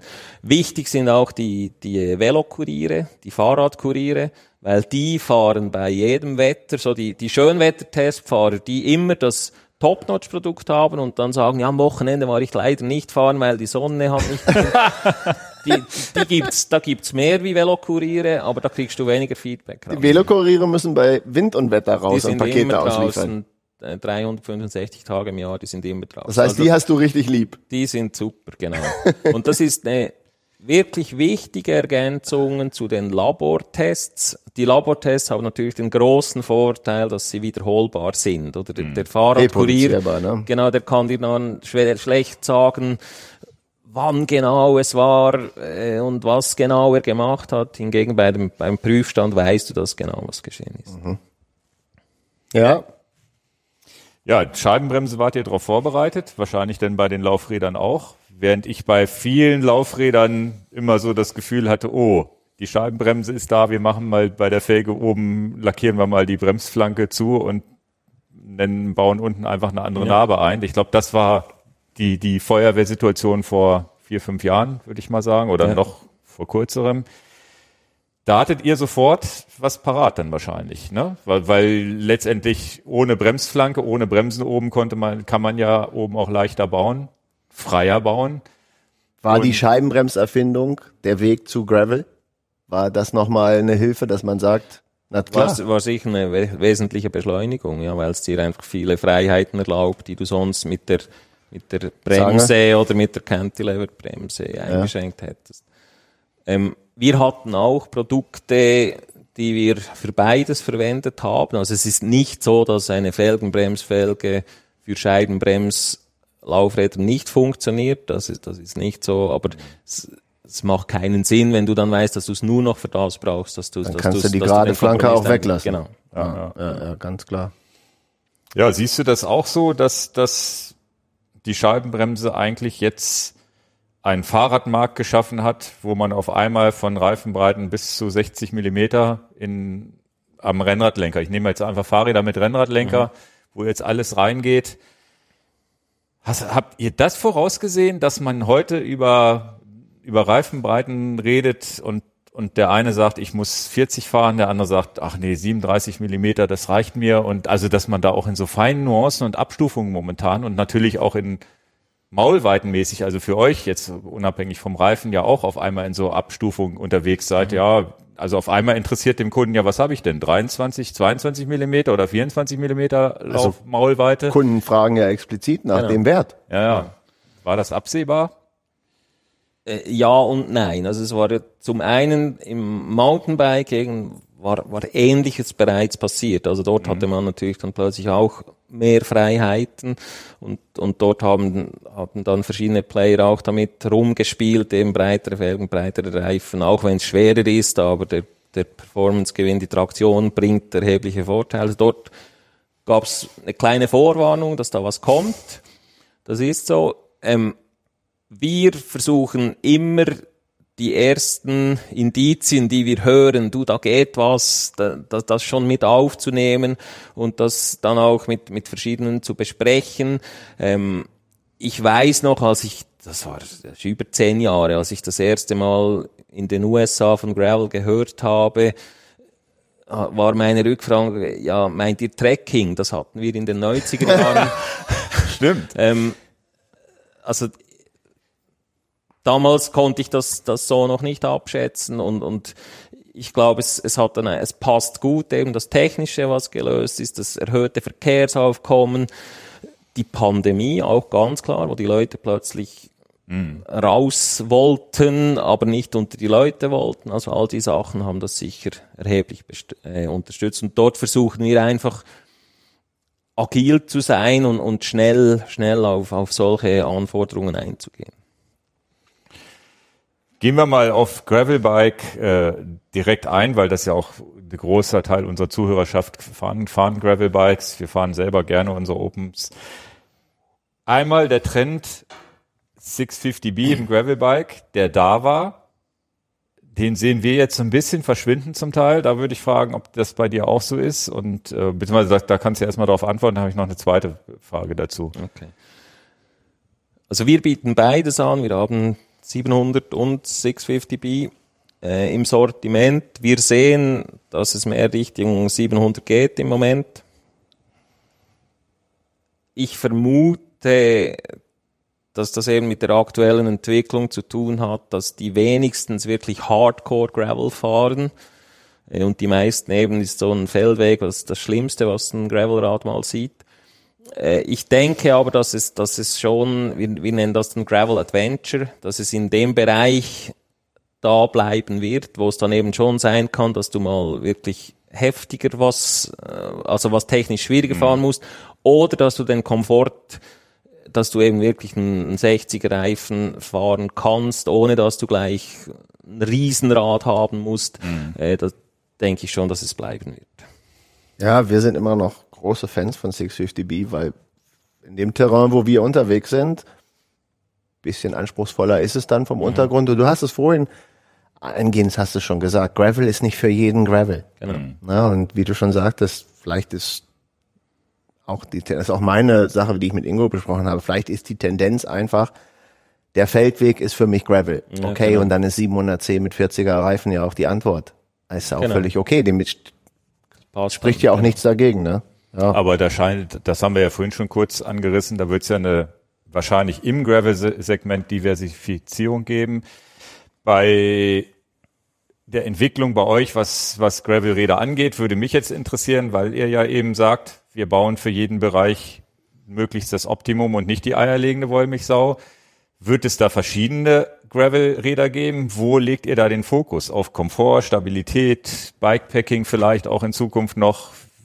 Wie, wie geht ihr daran? Also wir, wir sehen im Moment vor allem zwei Hauptkategorien. Ob es dann noch weitere gibt oder nicht, werden wir sehen. Das, das eine ist das Gravel Race, also wo dann wirklich der der Anbauen heißt es jetzt. Ja, und, und, und ähm, UCI wird schon Gravel-Rennen veranstalten. UCI wird veranstaltet, da sind die Regeln noch nicht ganz klar, was dort dann alles sein wird. Aber das sind die, die, die mit Aero-Aufsatz Gravel mhm. fahren. Dort ist sicher Aerodynamik entsprechend wichtig, dort wird auch die Reifenwahl entsprechend sein. Also das Feld werden wir sicher bedienen und das andere ist dann mehr das Gravel Adventure, also mhm. wo dann eben mehr der Komfort und äh, eine Rolle spielt und die Kompatibilität, genau. Ähm, und dort, ich denke, diese beiden Felder werden wir mit spezifischen Produkten abdecken. Wir, wir machen auch vertiefte, aufwendigste Untersuchungen zusammen mit dem Partner Swisside, eben Aerodynamic im Gravel. Braucht's das? Bringt das was? Da gab's auch eine Publikation. Ich glaube, die habt ihr sogar Die haben wir in schon unserem gewürdigt. Podcast schon genau. gewürdigt, genau. Ja. Ähm, das und- war und- das S5 gegen Aspero, ne? Genau. Und, und dort versuchen wir einfach auch wieder mit Fakten dann zu sagen, du schau, so sind die Fakten, wir sehen für dich das Produkt. Äh, und aber eben die Fakten sind wichtig. Also wir wollen dann nicht einfach sagen, ja, mach, mach Aero und wissen aber, dass die Reifenwahl schon so entscheidend ist, dass du den ganzen Vor, äh, Vorteil wieder, wieder verhaust. Was man sagen kann, ist, dass eine aerodynamisch schnelle Felge grundsätzlich mit einem aerodynamischen oder mit jedem Reifen schneller ist als eine aerodynamisch schlechte Felge. Also so dieses Delta, das verschiebt sich, aber das nimmst du mit. Und Aber es ist ein System, es ist ein System aus Reifen und Genau, Felge. Es ist genau. immer ein System. Genau. Ja, äh, Reifen, da haben wir jetzt das nächste Thema. Ja, nee, du hattest ja noch hier eine Fahrkomfortfrage. Das, das haben wir vorhin ja schon gemacht. Das ist ja schon durch. okay. Genau. Also, ich finde das ja perfekt. Der Reifen zum System. Guck mal, wir haben hier von euch aus dem 3D-Drucker so zwei kleine süße Felgenformen und ist natürlich unser Dauerthema, Ingo. Du kannst es anmoderieren. Na, Na, klar, tubeless und hooked und hookless, das ist ja, das befeuern wir fast in jedem Podcast. Also Genau. musst du durch. Jetzt Kein geht's Problem. sozusagen um, um Reifen-Felgen-Kombination, Tubeless. Ja, im MTB-Bereich, wann war Tubeless da für euch oder wann war das da etabliert? 15 Jahre, 10 Jahre? Ich weiß es gar nicht genau. Ja, da, da um den Dreh. Genau weiß ich Genau. es auch nicht, aber, aber dort ist es etabliert. Ja. Seit Ja. wann ist für dich Tubeless auf dem Roadbike sozusagen etabliert, beziehungsweise auf dem Gravel dann auch? Also wir haben es auf leisen Sohlen eingeführt 2015, 16, wo wir jedes Laufrad als Tubeless Ready ausgeliefert haben. Okay. Und da war aber noch nicht der Markt da. Da war gab's den- aber da, noch nicht die da passenden Markt Reifen, noch ne? nicht da. Da gibt's jetzt all diese interessanten Meldungen. Warum ist das so? Was lief alles schief? Ähm, wir waren dort natürlich auch interessiert, dass das möglichst schnell geklärt wird. Also wir haben dann aktiv Einsatz genommen in den entsprechenden Gremien. ISO, RTTO, CEN, DIN, haben wir alles versucht, das irgendwo zu, zu, zu kanalisieren. Was einfach ganz klar gesagt werden muss, so eine Standardisierung und eine dynamische Industrie, das passt ganz schlecht zusammen. Also das, das, das geht Gut einfach nicht. erklärt, gut erklärt. Und das war am Anfang war das große Problem, dass jeder für sich eine Suppe gekocht hat, aber eben das war dann, ja, das ist ein Mitbewerber, mit dem teile ich nichts, da sage ich nichts. Also das, das, keiner wollte, wollte die Karten auf den Tisch legen. Und es war dann so etwas eine, eine Huhn-Ei-Diskussion zwischen Felgenherstellern und Reifen. Reifenhersteller. Oder der Reifenhersteller hat gesagt, man kriegt die Reifen nicht gut drauf, macht die Felge kleiner. Und dann hat's vielleicht der eine Hersteller hat's gemacht, aber der andere Hersteller hat dann gesagt, ja gut, dann mache ich meine Reifen größer, dann, dann kriege ich dann. Ja, und dann dann waren das gleichzeitig die Und- Felgen Und wenn du das die natürlich größer. gemischt hast, hast du ins Klo gegriffen. Und das war dann das für mich das größte Problem, weil Thema Sicherheit ist neben Performance viel wichtiger. Also wenn, wenn einer, wenn er mit 110 einen einen Pass runterdonnert, einen alten Pass, und dort was passiert, das willst du nicht als Hersteller. Und das war unser Ansatz, dass wir dann versucht haben, die Felgenhersteller zu einen und zu sagen, lass uns nicht streiten, ob Huhn oder Ei, wer da zuerst war, sondern lass uns die Felge definieren. Da haben wir profitiert von einer Allianz, die früher entstanden ist, als wir alle den gemeinsamen Feind UCI hatten. also wir haben, wir hatten, also es gab so einen Laufradtest, äh, den musstest du bestehen, damit dein Laufrad UCI homologiert war. Okay. Dieser Test war Den haben die übrigens gezeigt, glaube ich sogar. Ja, ja, das ist der neue. Ja, das ja. ist der neue. Ja, ja. Und der alte Test, der war einfach, war einfach schlichtweg ein Witz. Also der, der, da musstest du äh, den konntest du nicht passieren, wenn du, wenn du alles machen, richtig gemacht hast, respektive es war Lotterie, ob du den bestehst oder nicht. Mhm. Und da haben wir dann zusammen mit, mit, mit anderen namhaften Laufradherstellern konnten wir uns dann zusammentun und haben gesagt, hey, das geht so nicht. Also, also es war damals so, der Nibali hat da die Tour de France gewonnen, da konnten wir der UCI zeigen, du, mit das Laufrad besteht dein Test nicht. Was machst du jetzt, wenn, mhm. wenn, wir, wenn, wenn das publik wird? Was, und dann war die UCI. das ist ja die UCI, die UCI war dann bereit, das zu diskutieren und wir haben dann uns hier getroffen mit dem Prüfstand, den ihr gesehen habt, den haben wir mhm. entwickelt und konnten dann dort, also wirklich mit, mit, mit allen wesentlichen Laufradherstellern hier die UCI überzeugen, das, das, das gerade zu biegen. Und diese Allianz wo natürlich viele auch in den, in den Normen einsitzen äh, nehmen, hat dann geholfen, dass eine gewisse Vertrauensbasis da war. Also okay. wir haben dann gesagt, du, was sind eure Toleranzen, was sind eure Probleme, äh, welchen Kompromiss könnten wir allenfalls eingehen und, und, und. Und so entstand dann eine klare Vorgabe, wie die Felge dimensioniert sein muss. Sehr witzig, dass und, die UCI.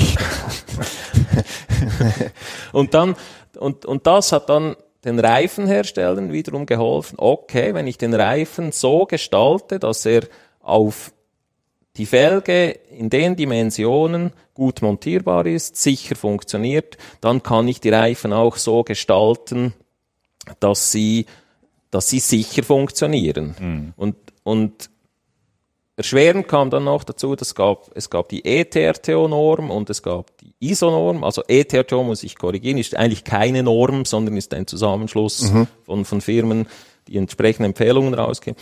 Und, und das gab zum Teil Widersprüche. Mhm. Und dann haben die, ein, die Amerikaner haben dann gesagt, ja, ETRTO interessiert uns nicht, das ist europäisch. Mhm. ISO muss stimmen und, und wir haben dann versucht, zu, zu eine globale Lösung zu finden, weil eben am Schluss geht es um die Sicherheit. Das ist das A und O. Und dann hat das relativ gut geklappt, dass man das synchronisiert hat.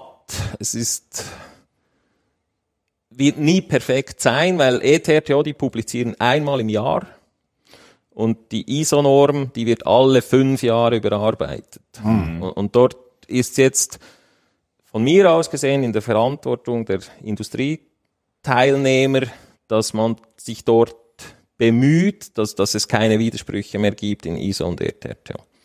Das ist eine permanente Aufgabe, wo, wo jetzt alle dran arbeiten, wo aber viele gesehen haben, dass es im non-kompetitiven Bereich durchaus Sinn macht, sich mit anderen Firmen äh, auszutauschen und weiterzuentwickeln. Finde ich eine ganz wichtige Message. Also man kann ja auf dem Markt der Kunden ähm, natürlich Mitbewerber sein und das ist halt der Markt.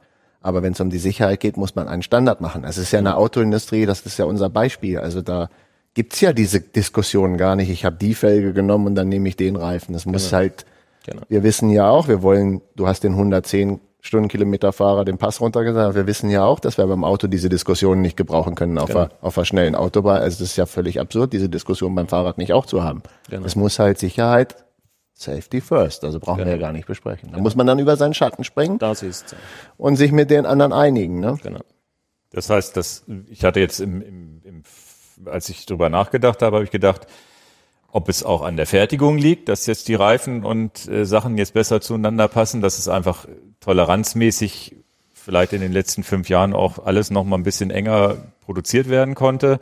Aber nach deiner Aussage ist ja das erste tatsächlich die Norm und sich zu überlegen, daran die Maße halten, daran halten sich ne? alle. Genau. Also okay. die, die sich daran halten, da, dann da funktioniert.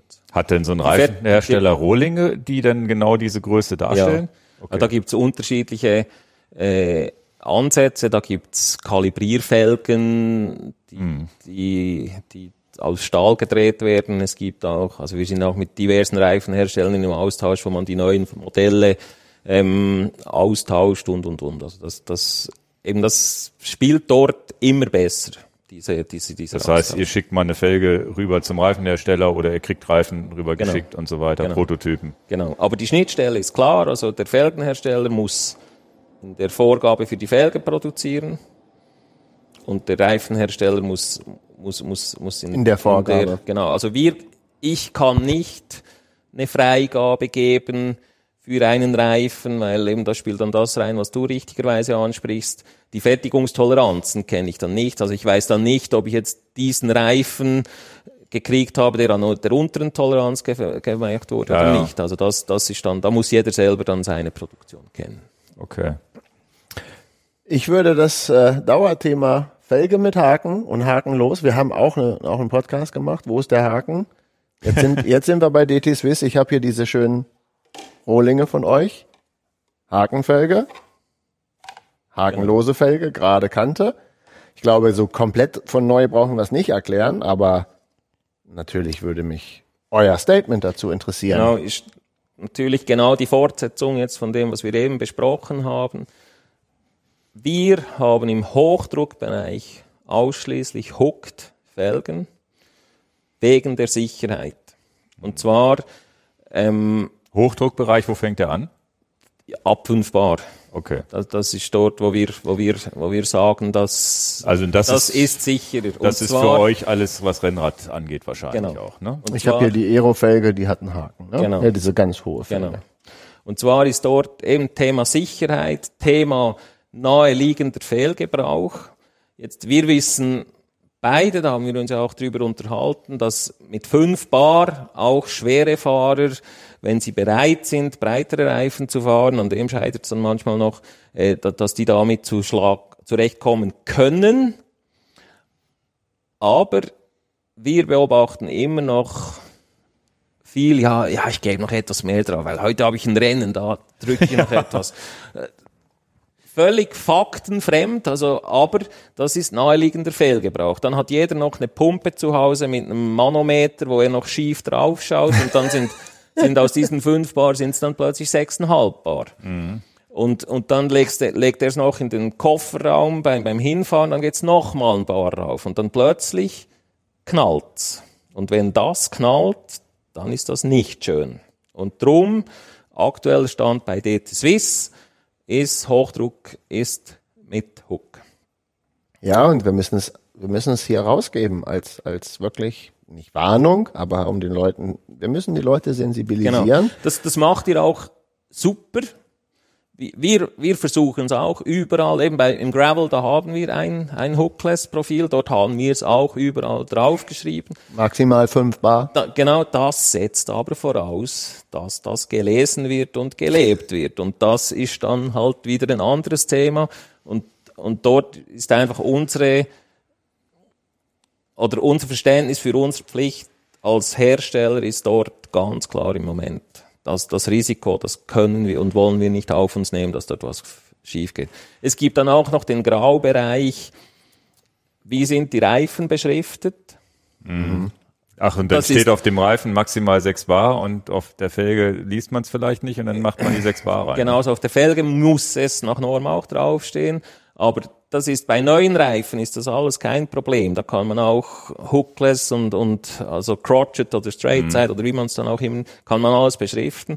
Aber jetzt hat irgendjemand im Keller noch einen alten XY-Reifen und dort steht nichts drauf von Crotchet oder, oder, äh, oder Straight Side, weil es das damals noch nicht gab. Und der hat noch Fertigungstoleranzen, die vielleicht auch noch so waren, dass das auf Crotchet kein Problem war mit Tube. Und dann ist er in der Not und muss, ah, am Wochenende habe ich eine Tour und ich muss jetzt das einfach zum, zum Laufen bringen. Ah, passt. Pumpt auf, fährt los. Das ist einfach dieser naheliegende Fehlgebrauch, wo, wo DT Swiss als Brand, aber auch ich persönlich lieber die Vorsicht walten lasse, als dann sagen, ja, ich hab's aber auf Seite 37 steht's, dass du das nicht machen solltest. Das, das, das nützt dann dem nichts. Naja, warum machen wir einen Audio-Podcast, um den Leuten das in den Kopf zu sprechen? Also, damit es auch wirklich bleibt. Genau. Es geht um deine Sicherheit und dann kann man nicht einfach Gebrauchsanweisungen is- äh, ignorieren. Genau. Deswegen steht's ja drauf und wir ist machen's ja- wir machen's in jeder Sendung. Das, Und das ist ja ist- das, was, was wir jetzt mit, mit, mit anderen Herstellern gibt's ja die, den Weg zu sagen, 25 Millimeter auf Hookless, unter 5 Bar fahren. Wie oft wir immer sagen, unter 5 Bar, nicht ein bisschen mehr. Unter 5 Bar, unter 5 Bar, am besten fahrt er die mit viereinhalb. Und natürlich haben wir die gleiche Erfahrung gemacht, dass Leute sagen, kann nicht stimmen. Es kann nicht stimmen, was du da sagst. Ich brauche Ja, ja. sechseinhalb Bar. Das ist so. und, und eben das ist die Seite Sicherheit und dann auf der Performance-Seite, das wissen wir, also aerodynamisch, kein messbarer Nachteil von Hooked zu Hookless. Dort äh, entsprechend haben wir auch den Druck nicht, das, das jetzt zu beschleunigen. Also dort versuchen wir auch, die Fakten zu schaffen und dann basiert auf dem zu entscheiden und die Produkte so zu bringen. Ist es denn, Entschuldigung, Nee, ich wollte einfach kurz mal, ist mir nur ganz kurz eingefallen, ist es denn produktionstechnisch ein wesentlich höherer Kostenfaktor, diesen Haken bei der Carbonfelge noch zu machen? Ist es eine deutliche Produktionseinsparnis, wenn ich mir den Haken schenke? Kostenmäßig? Ja, aber wir sind stolz darauf, dass wir es können. Aber es ist auch nicht zu ignorieren, der Mehrpreis. Das, das ist so, ja. Okay. Das ist so. Also die Werkzeuge sind teurer, der, der Prozess ist aufwendiger, aber wir können es. Und da sind wir stolz drauf und drum, drum machen wir diese Abkürzung nicht. Okay. Und die, die ist, ist aber ja denkbar, wenn die Industrie noch sich mehr zusammenschweißt, so wie es bei der Autoindustrie ja, glaube ich, auch so ist, wenn die ETRTO dann irgendwann sagt, na gut, die Toleranzen bei den Reifenherstellern einzuschränken, bei euch noch vielleicht mehr einzuschränken und die Maschinen können das vielleicht auch in Zukunft noch besser, dass dann die Drücke für Hookless irgendwann ja vielleicht steigen könnten, dass man sagt, okay, irgendwann kann man Hookless auch 7 bar fahren. Genau. genau. Aber wir sind momentan bei dem Stand 5 bar. Ganz genau. Der Stand heute plus eben noch zurückgerechnet, wie alt dieser Reifen ist, der da der Mhm. Ja, ja. Händler noch im, im, im Lager hat, der ist einfach, dass das Risiko zu hoch ist, aber du hast genau recht. Also wenn sich dieser, dieser Reifenwulst, der wird sich auch entwickeln. Da gibt's ja auch namhafte deutsche Hersteller, die das auch sehr, sehr gut und tief analysiert haben und erst mit einem Produkt rauskamen, als sie sicher waren, check, alles gut. Die, aus, die aus unserer Heimatstadt kommen. Genau. und, und drum, eben, ich, ich sage, im Moment ist einfach der naheliegende Fehlgebrauch und die Sicherheit zu, zu heiß. Aber wenn, wenn sich das ändert, dann, dann ist das, dann kann das sein, dass das, dass das sich ändert und dass auch wir auf Hookless gehen. Aber es muss dann wirklich einen Vorteil bringen. Und nur die Produktionskosten runterzubringen, ist für mich kein substanzieller Vorteil. Also es muss dann wirklich gewährleistet sein. Und diese Diskussion wegen der, ja, wie dehnt sich denn der Reifen aus beim Luftdruck? Wie dehnt er sich nach fünf Jahren aus? Ähm, seid ihr bereit, dort zu investieren? Das wurde kontrovers mit den Reifenherstellern diskutiert. Ähm, und da ist man aber dann nachvollziehbarerweise sehr schnell wieder im kompetitiven Bereich, wo natürlich keiner sagt, ja, ich habe jetzt das neue Material und wenn du dann nimmst, dann ist alles gut. Äh, das, das ist natürlich eine sehr facettenreiche Diskussion, äh, wo Eigeninteressen reinspielen und, und, und. Entsprechend eben dauert das. Okay. Und im Gravel-Bereich, da macht ihr aber Hookless, weil ihr sagt, Da, da fährt braucht man ja auch, auch, und da Drücke. fährt man ja diese Drücke nicht. Also Genau. im Gravel-Bereich, wenn da einer über 5 Bar geht, dann merkt er das ziemlich schnell, dass es sich nicht gut anfühlt. Ne? Dann Genau. spätestens das dann. Wenn er es merken will, ja. Ja, es ja, gibt ja. auch dort Leute, die es es nicht merken. Also das, Ähm, die Leute gibt es, die merken gar nichts. Genau. Das, äh, Also. Gravel ist, ist, ist etwas schwierig, weil eben es entwickelt sich noch, was ist Gravel. Drum, wir haben dort Hooked und ein Produkt, was, was klar auf Performance gemacht ist, das haben wir Hookless gemacht. Ähm, das war sehr, sehr früh, also weil das Gravel noch kaum, wo, wo die meisten noch nicht wussten, was Gravel ist. Ähm, dort ist es möglich, dass künftige Produkte den neuesten Kenntnissen angepasst werden. Da darf ich leider nicht offen drüber sprechen. Ah, aber ähm, Zukunftsausblick, jetzt wissen wir, kein Autoreifen hat mehr einen Schlauch, kein Motorrad hat mehr einen Schlauch und ich glaube sogar Flugzeuge haben auch keinen Schlauch. Ist in zehn Jahren, wenn wir diesen Podcast zurück äh, gucken, ich hoffe, YouTube gibt's dann noch, Gibt's dann noch Schläuche oder bist du schon so, dass du sagst, zehn Jahre, wenn ich diese Also- Entwicklungsgeschwindigkeit sehe, haben wir das nicht mehr im Fahrrad? man muss es etwas also es gibt tubeless und es gibt, gibt hookless. Also Ja, ja. bei tubeless, da bin ich dabei, dass das das wird. Ich bin jetzt bei Tubeless, kommen. Entschuldigung, habe ich falsch Okay. anmoderiert. Also Also, einfach mal das Tubeless Tubeless habe ich falsch anmoderiert. Tubeless wird, wird etabliert sein. Was etwas hinkt, ist dieser Vergleich mit der Autofelge und dem Autoreifen. Ihr habt sicher schon mal Winter, Winterreifen montiert. Also wenn man dort eine Felge hebt und wenn man dort einen Reifen hebt, da ist dann viel mehr Material mit viel weniger Technik, als wenn du einen 200 Gramm Reifen und ein 600 Gramm Weil die Laufrad Produkte so massiv sind. Genau, also das, das, das Walk, das macht in völlig anderen Dimensionen im, im, im, Guter Punkt. im Fahrrad als im Auto oder im Motorrad oder im Lastwagen. Ja, ja. Ähm, und, und drum kann man das schwer eins zu eins vergleichen. Weil es wird keiner akzeptieren, das war ja auch ein, lang ein Punkt, was Tubeless gebremst hat. Ja, aber schwerer darf es dann schon nicht sein. Also das, Naja, Ja, ja, ja. Das Auto hat genug da ist es egal. Maschinenkraft. Da, da, da macht der Motor, Aber- bringt dich den Berg hoch und Genau, nicht die Muskeln. genau. Aber dann ist ja die große Frage, warum die ganzen E-Bikes noch mit Schlauch fahren. Weil da könnte man ja sagen, mache ich die Felge schwer, ist ja sowieso der Motor. Und das ist ja etwas, wo ich, wie lange wird das dauern, bis da das Tubeless einzu, äh, Also, überhaupt in, ich ja in das normale. Standardfahrrad Also reinkommt? do, dort braucht's dort braucht's einfach Lösungen, die aber OEM funktionieren. Oder heute ist ein Problem, dass das das E-Bike wird irgendwo auf der Welt äh, montiert, wird dann irgendwo zwischengelagert und nach X Monaten steht es dann beim Händler im Und so Laden. funktioniert Saurer Tubeless nicht. und, und so, so geht Tubeless noch nicht. ja, ja. Und, und das, das wird sich noch entwickeln müssen in Mhm. dem Bereich. Aber das ist Weil- auch weil- ein Punkt, über den wir nicht nachgedacht haben. Du hast ja völlig recht. Da steht dann ein vormontiertes E-Bike drei Monate auf dem Reifen und dann würde es ja platt stehen. Genau. Naja, die Rennräder kommen ja auch oder, oder Gravelbikes kommen ja auch mit Schlauch und Genau. wir als Händler Genau. Müssen machen das das, dann für den. Aber das ist sicher noch etwas vergangenheitsorientiert. Da wird sich eben, wenn jetzt ist die Felge, der Reifen ist klar. Die, ich bin sicher, auch die Flüssigkeiten werden sich noch entwickeln, dass die nicht nach drei Monaten Pappe sind. Haben wir gerade auch. Eben, das, das ist, das ist alles in Bewegung. Und das wird schon kommen. ja. Na gut. Naja, wir Dann- gucken in zehn Jahren nochmal zurück. Genau.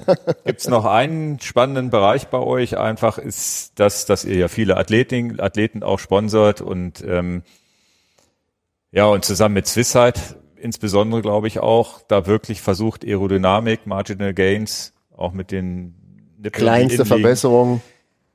Wie wichtig ist euch das Thema, obwohl es ja vielleicht für den Endkunden jetzt nicht das eine Watt ausmacht? ne? Wie, wie kann man, wie motiviert seid ihr da und warum seid ihr motiviert und was bringt mir das als Endkunden am Ende dann doch? Also wir sind sehr motiviert, weil in jedem Fall schadet es dem Endkunden nicht. Also es kann dann sein, es kann dann sein, mir, mir ist egal, wenn ich drei Minuten länger habe, wenn ich um den Bielersee fahre, aber es, schmälert in jedem Fall den Spaß nicht, den er dabei hat. Da- Das ist eine gute Und- Aussage, sehr und gut. Wichtig ist einfach, dass man, darum nennen wir es Aero Plus, also es ist nicht nur die Aerodynamik, sondern das Plus, das beinhaltet dann alle Faktoren, Fahrbarkeit, Komfort, was du gesagt hast, ähm, all die Punkte sind dort drin enthalten, weil es nützt dir dann nichts, wenn du zwar ein sauschnelles Laufrad hast, aber es ist nicht fahrbar. Und das, das hilft Dann verlierst du die Watt, weil, die, weil, weil dir der Nacken wehtut. Genau, also das, das gilt, und das gilt dann der wiederum bei, bei einer Daniela Rief genau gleich wie beim Otto Normalverbraucher. Die Daniela Rief, wenn die die Aero-Position verlassen muss, weil, weil das, das Lenkmoment nicht vorhersehbar ist, was wegen der Windböe kommt, dann muss sie aus der Aero-Position raus. und das schmerzt dann viel mehr, als wenn du 0,001 Watt schneller bist im Windkanal. Also dort versuchen wir, dass die Realität versuchen wir im Aero Plus abzubilden, oder? Und, und der Windkanal und die Prüfstande, das sind alles nur Modelle, die der Realität immer näher kommen und das versuchen wir immer weiterzuentwickeln, dass wir eben dann wirklich Produkte bringen können, die, die was bringen. Okay. Ja, Die, die, ähm, die wie, wie sehr hilft das eigentlich, dass ihr dann die Komponenten aufeinander abstimmen könnt? Das heißt, Narbe, die aerodynamisch sein muss, Felge, die aerodynamisch ist, Speiche. Habt ihr da dann mehr Möglichkeiten oder könnt ihr dann sagen, na ja, wir schmeißen unten mal die Maschine an, wir müssen eine Speiche jetzt genau für, für dieses, für diese Felge noch bauen. Habt ihr da ab und zu wirklich dann so Lichtmomente, wo es, wo es einfach auch Sachen passieren, die sonst nicht passiert wären, wenn ihr nicht sozusagen das Weil komplette ihr alles aus einer Hand liefern könnt. Ne? Das, das ist ein wirklich vitaler Vorteil, den wir haben. Gerade die ARC-Laufräder sind jetzt ja in der zweiten Generation und schon die erste Generation war sau schnell.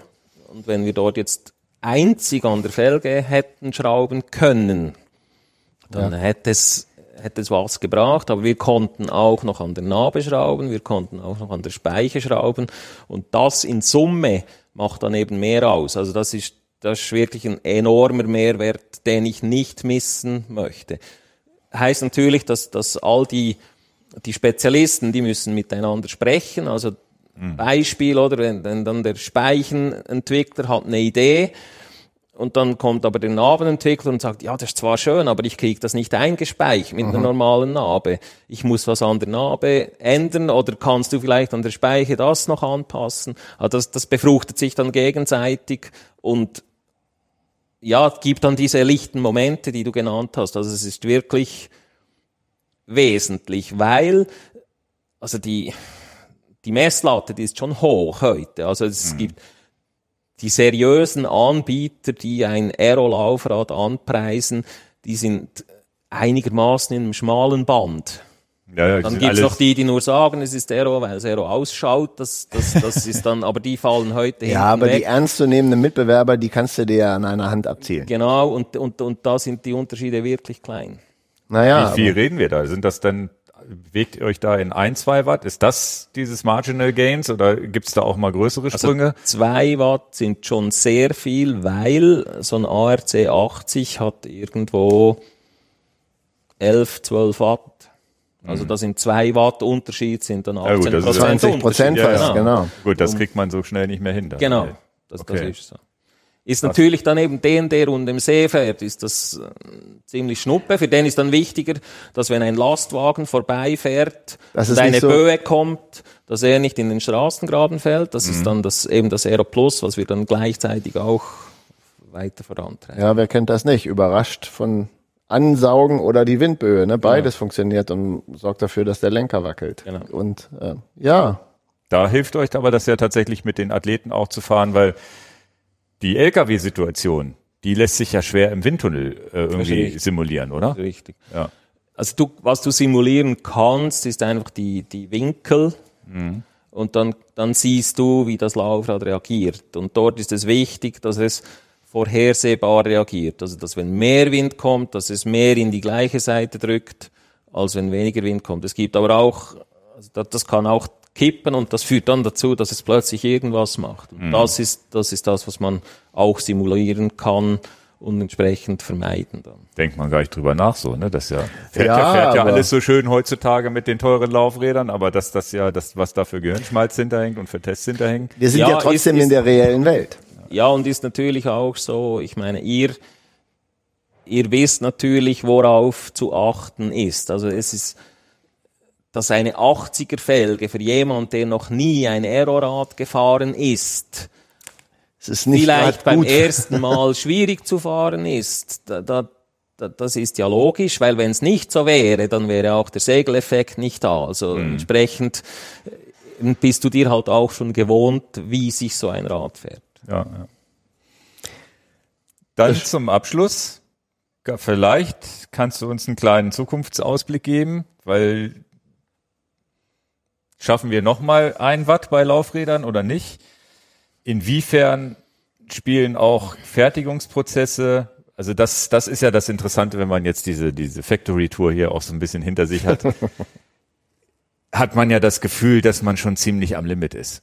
Wo man sagt, okay, jetzt die Speiche noch mehr zu verdichten oder, oder no, wo, wo soll man da noch was neu machen? Wir wir bewegen uns in Toleranzbereichen, die ja nicht mehr, die wir mit menschlichem Auge gar nicht mehr wahrnehmen könnten, nicht annähernd. Gibt's da noch große Schritte oder ist es dann am Ende auch wieder das, äh, die Zukunft, die dann bestimmt wird durch den, den Fahrer, der sagt, ich möchte jetzt vielleicht noch mal was ganz anderes fahren, womit wir heute noch gar nicht rechnen? Ob's, äh, gibt's da einen ganz neuen Trend irgendwann? Was, was, was habt ihr da? Könnt ihr, oder über was ihr sprechen könnt oder einfach so ein bisschen Vision? Genau, also eine Kristallkugel habe ich auch nicht. Ich weiß auch nicht, wie es, am Schluss genau ausschaut. Ich versuche es immer mit einem Blick zurück zu erklären. Also wenn du das Rad angeschaut hast, was die Tour de France vor zehn Jahren gewonnen hat, dann hast du gedacht, boah, da ist aber ziemlich ausgereizt und da ist alles, alles am Limit. Und wenn du dasselbe Rad heute anschaust, dann denkst du, was, damit sind die die Tour de France gefahren. Aber das Und- gab's ja immer. Und ich bin überzeugt, in zehn Jahren wird das wieder so sein, dass wenn du die heutigen Räder anschaust, dass sich das wesentlich weiterentwickelt hat. Ich bezweifle, dass, oder die Schritte werden sicher kleiner. Also, also es, da gibt es verschiedene Gründe. Die Physik, die werden wir nicht ändern können. Da gibt es gewisse Grenzen. Regulatorien werden wir auch nicht ändern können. Sicherheit wird, wird auch äh, höher gewichtet als in der Vergangenheit. Aber es gibt hier ein neues Material, dort ein neuer Fertigungsprozess, hier eine gute Idee und das, das summiert sich dann eben trotzdem zu, zu Innovationen, die wir heute noch nicht sehen. Wenn wir die schon sähen, dann würden wir sie ja schon entwickeln. Also es braucht dann auch alles zur richtigen Zeit, es muss zusammenpassen und, und, und. Was, was sich, um etwas konkreter zu werden, was sicher wichtig ist, ist das Thema Integration. Also wir haben immer noch ziemlich harte Schnittstellen am Fahrrad, ähm, zum Beispiel Endanschläge, Gabelausfall, Ende, Reifen, Felge. Ähm, da gibt schon Sachen, wo, wo, wo sich noch was tun wird. Wo man, Und- wo und man sich mehr auf, wo man sich dann mehr auf Standards einigen muss. Ist das die Aussage?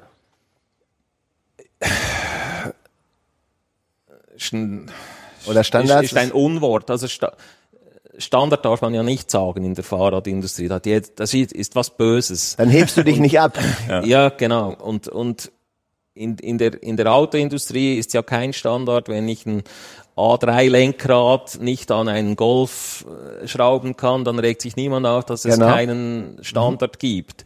Ich denke, es wird mehr von das Komponentendenken wird etwas weniger und mehr das Systemdenken. Also das, das zeigt sich heute ja schon beim Cockpit zum Beispiel, wo, wo mit all der Kabelintegration da kannst du ja nicht mehr einfach, ah, ich nehme jetzt den 110er frei, äh, Vorbau und der passt an jedes Rennrad. Das ist ja schon Vergangenheit. Und so wird es, glaube ich, mit dem ganzen äh, Das heißt- Fahrrad weitergehen. Das heißt, wenn man innovativ werden will, muss man erlauben, aus den Standards auszubrechen. Genau. Und das Aus auch Gewissen, akzeptieren. ja, genau. Ja, ich habe das so ein bisschen mit, ich habe das mir hier auch als Notiz geschrieben, so ein bisschen mit dem iPhone verglichen, wo man sagt, na, oder Tele Smartphone, ne? Das ist ja bis seit 20 Jahren immer ein Bildschirm mit mit Dings drauf, ne? Aber da sind wir beim Fahrrad noch nicht, dass wir sagen, okay, das wird jetzt nur noch intern schneller und nach außen sieht's immer gleich aus. Ich, ich glaube, dafür ist das Fahrrad im sportiven Bereich zumindest einfach zu emotional. Also es ist kompetitiv vom Anwender, vom Hersteller und, und daher wird das so zur Commodity wird ein Rennrad, glaube ich, nie. Soll ich mal eine freche Frage zum Schluss stellen? Ist die UCI ein Entwicklungsbremser?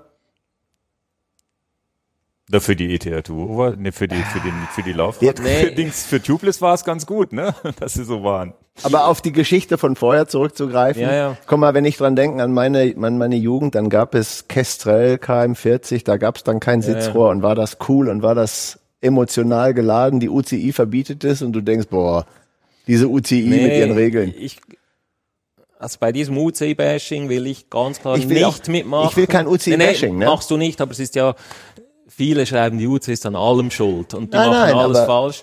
Sa- sagt ihr nicht. Ähm, die UCI hat eine Rolle und das ist faire, sichere Wettbewerbe äh, zu veranstalten und durchzuführen. Und diese Rolle ist nicht einfach. Oder ich glaube, ich glaube, es hätte dann auch keine Freude, wenn, wenn die Räder plötzlich komplett anders ausschauen würde und es wirklich nur die Rolle spielt, ob du auf Marke A oder B. Und, und dass es dann nicht die Beine sind genau. und das Training. Das ist der Nachteil bei Formel 1, ja. Genau, und das ist das oberste Ziel der UCI. Also die haben schon gute, gute Ansätze. Dieser Bruchtest, den wir in dem Video, das kommt ja dann, zeigen durften, dass Vorderräder halt einfach gewisse Schlaglöcher, Impact hieß das ja, also Schläge verkraften und die UCI eine Liste hat, die haben alle diesen Test bestanden. Das ist ja, das ist ja trotzdem super sinnvoll, weil genau. wir haben es ja gesprochen. Keiner hat Bock auf, dass er mit der Nase bremst, dass genau. irgendwas versagt. Also das ist ja sonnenklar.